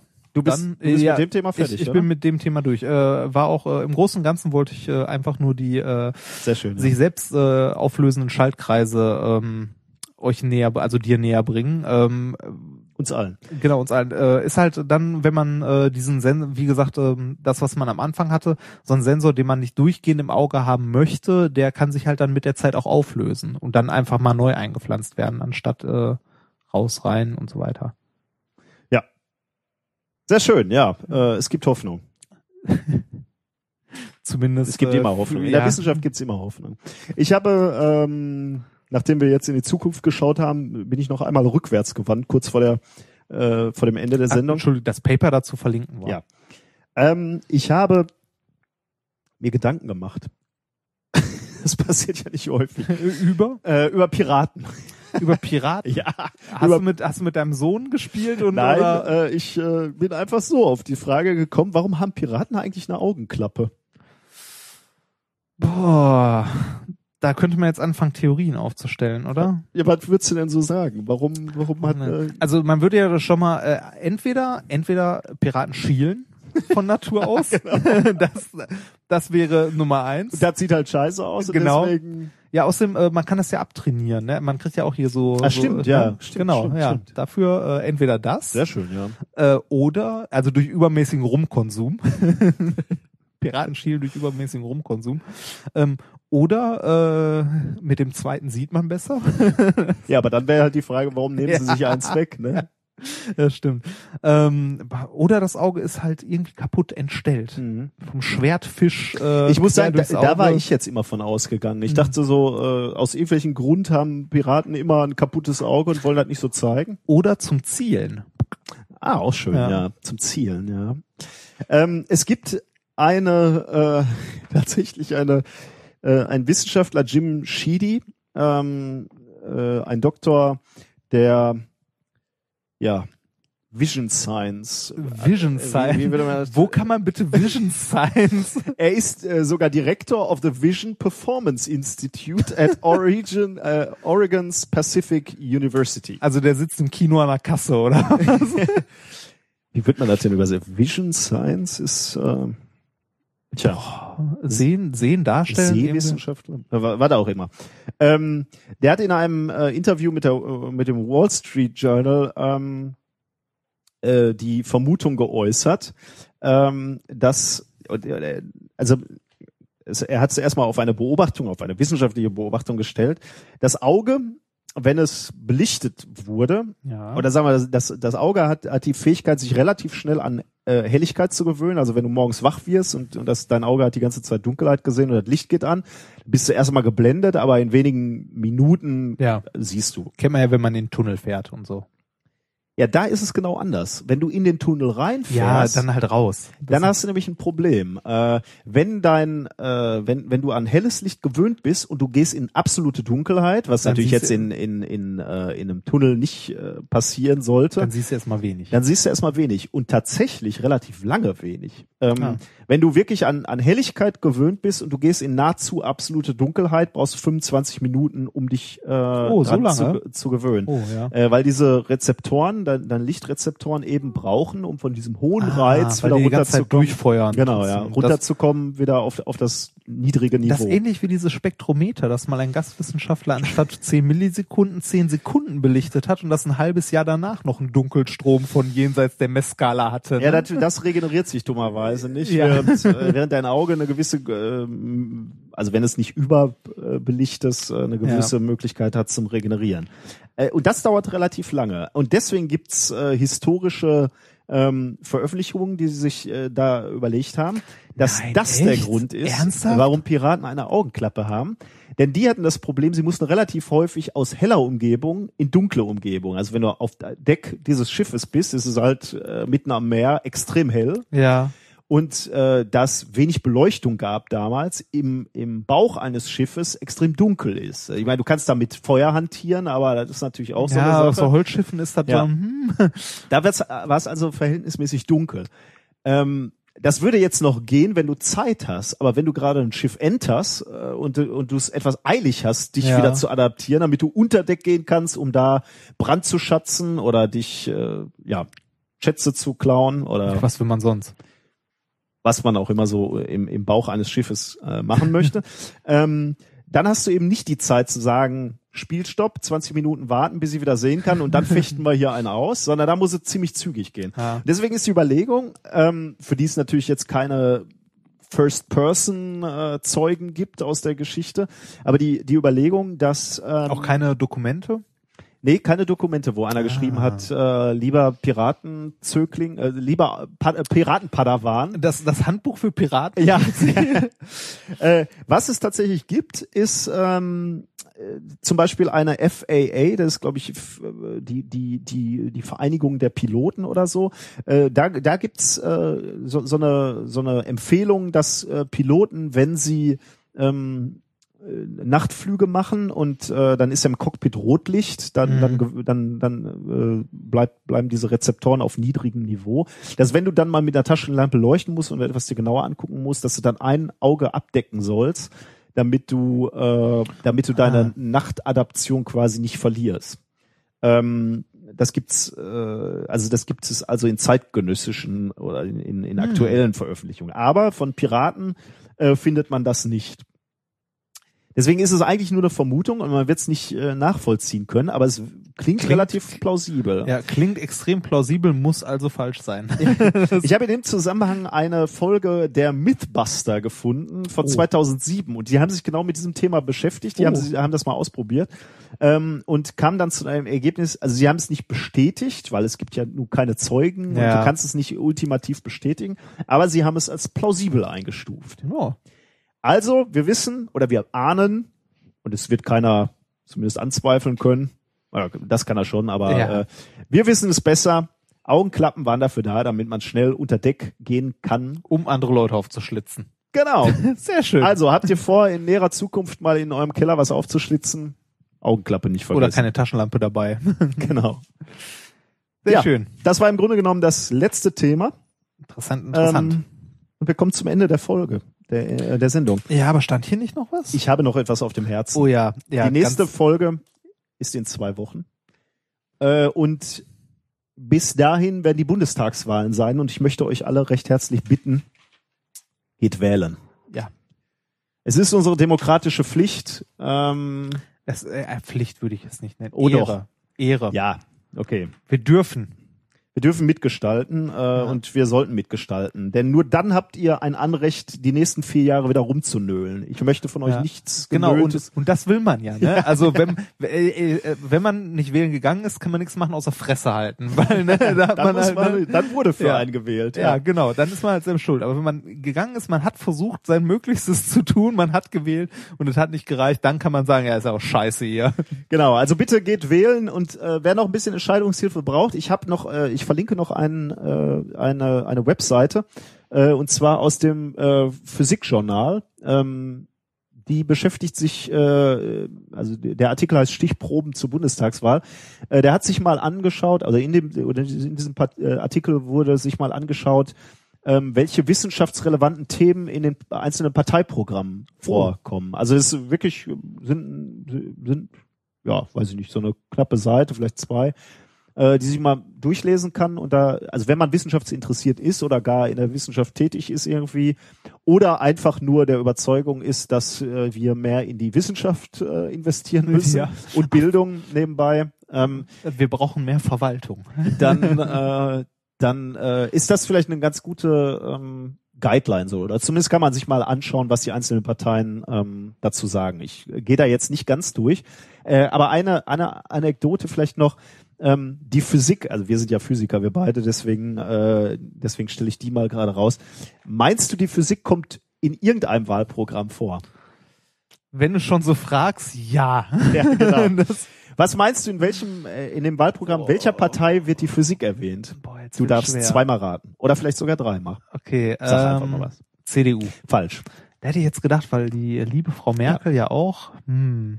Dann äh, Piraten. Falsch? Ähm, ah, ähm, vielleicht die Partei, die Partei. Richtig. ja. möchte, möchte ich übrigens auch noch jedem ans Herz legen, macht den Wahlomat und auch wenn ihr sie nicht wählen will, wollt, man kann beim Wahlomat am Schluss sich immer angucken, was die einzelnen Parteien gesagt haben und deren Begründung. Ja. Packt die Partei die Partei mit da rein, das ist ja die Satire, äh, also die äh, Partei der Satire-Zeitschrift Titanic und lest euch die Begründungen zu denen durch. Ich habe auf dem Boden gelegen, ich konnte nicht mehr. Sehr, sehr lustig, sehr unterhaltsam. Ja, äh, ich An welcher möcht- Stelle kam ja, denn genau, die ich möchte, vor? ich möchte dir dieses Zitat noch geben aus dem äh, Wahlprogramm der Satirepartei äh, Die Partei. Ähm, dort heißt es nämlich, also ich zitiere, unsere Experten werden die Steuergesetze mit der Stringtheorie kreuzen und somit Steuerformulare erschaffen, die nur mit Quantencomputern ausgefüllt werden können. Ja, das ist sehr schön. Immerhin. Also äh, dann gibt es zumindest für die Quantenforschung Geld, vermutlich. Ja, Ähm, ja, hoffen Wobei, wir mal, ne? Vielleicht auch nicht. Also, äh, unsere Bitte geht wählen, äh, wählt vielleicht sogar was Vernünftiges. Äh, allerdings äh, kann ich euch auch nicht so genau sagen, was das Vernünftige Das muss ist. jeder für sich entscheiden. Äh, wir glauben ja ein bisschen an die äh, Intelligenz der Masse. Äh, wenn wir nur alle wählen gehen, wird schon was Gutes dabei rauskommen. Das hoffe ich. Du hattest auch noch irgendwas für die Wahl, oder? Äh, Irgend so ein Video wolltest du mir Oh ja, ja, ja. Äh, ist von einer Gewerkschaft, von der IG Metall. Ähm, es gibt ja häufig diese Wahlwerbespots, geht wählen, geht zur Wahl und so weiter. Und die sind äh, meistens äh, relativ langweilig, finde ich zumindest. Und äh, äh, es ist auch in letzter Zeit überall durchgerauscht. Also ich glaube Twitter, Facebook, überall wart. Äh, die haben so einen Wahlwerbespot halt aus äh, aus äh, Internetvideos zusammengeschnitten und ich finde, der ist recht gut gelungen. Also wenn am Schluss nicht noch groß das äh, Logo von der IG Metall wäre, wird man auch nicht wissen, dass es von denen ist Okay. äh, ist auf jeden Fall sehenswert, äh, werden wir verlinken. Schauen wir uns jetzt nicht an, oder? Nee, schauen wir uns Okay. jetzt nicht an.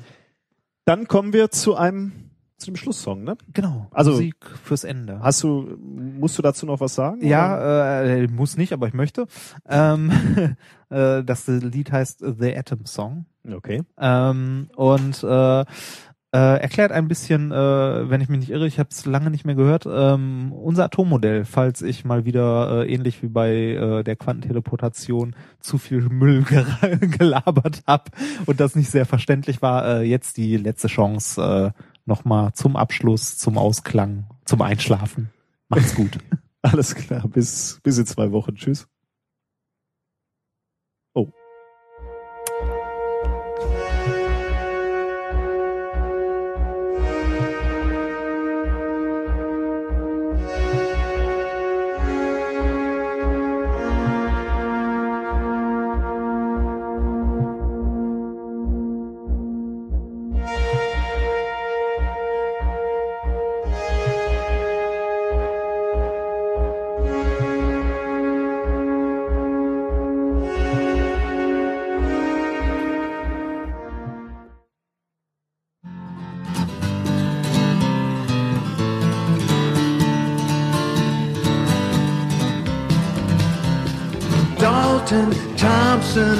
Rutherford, and Bohr, Schrodinger and Heisenberg, and many, many more used their brains to venture in the realm of inner space and found the world of the atom was a weird and wondrous place. Dalton did experiments and said, I think it's clear. Atoms are tiny, indestructible spheres. Thompson worked with cathode rays, said, I disagree. A plum pudding model makes much more sense to me. A new chapter in atomic theory started to unfold when Rutherford played around with atoms made of gold. When a few of his alpha particles came bouncing back, he hypothesized the nucleus had knocked them off the track. Dalton, Thompson, Rutherford and Bohr, Schrodinger and Heisenberg, and many, many more used their brains to venture in the realm of inner space and found the world of the atom was a weird and wondrous place.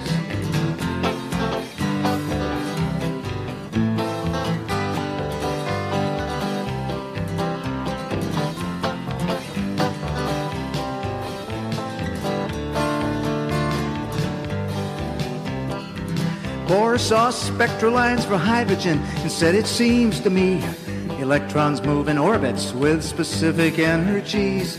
Heisenberg said forget it, there's no way to know the orbit or a path where the electron's gonna go. Schrodinger used lots and lots of fancy mathematics. Made a model of the atom based on quantum mechanics. It has orbitals, and those are based on probability. The atom is a fuzzy blob of pure uncertainty. Dalton, Thompson, Rutherford, and Bohr.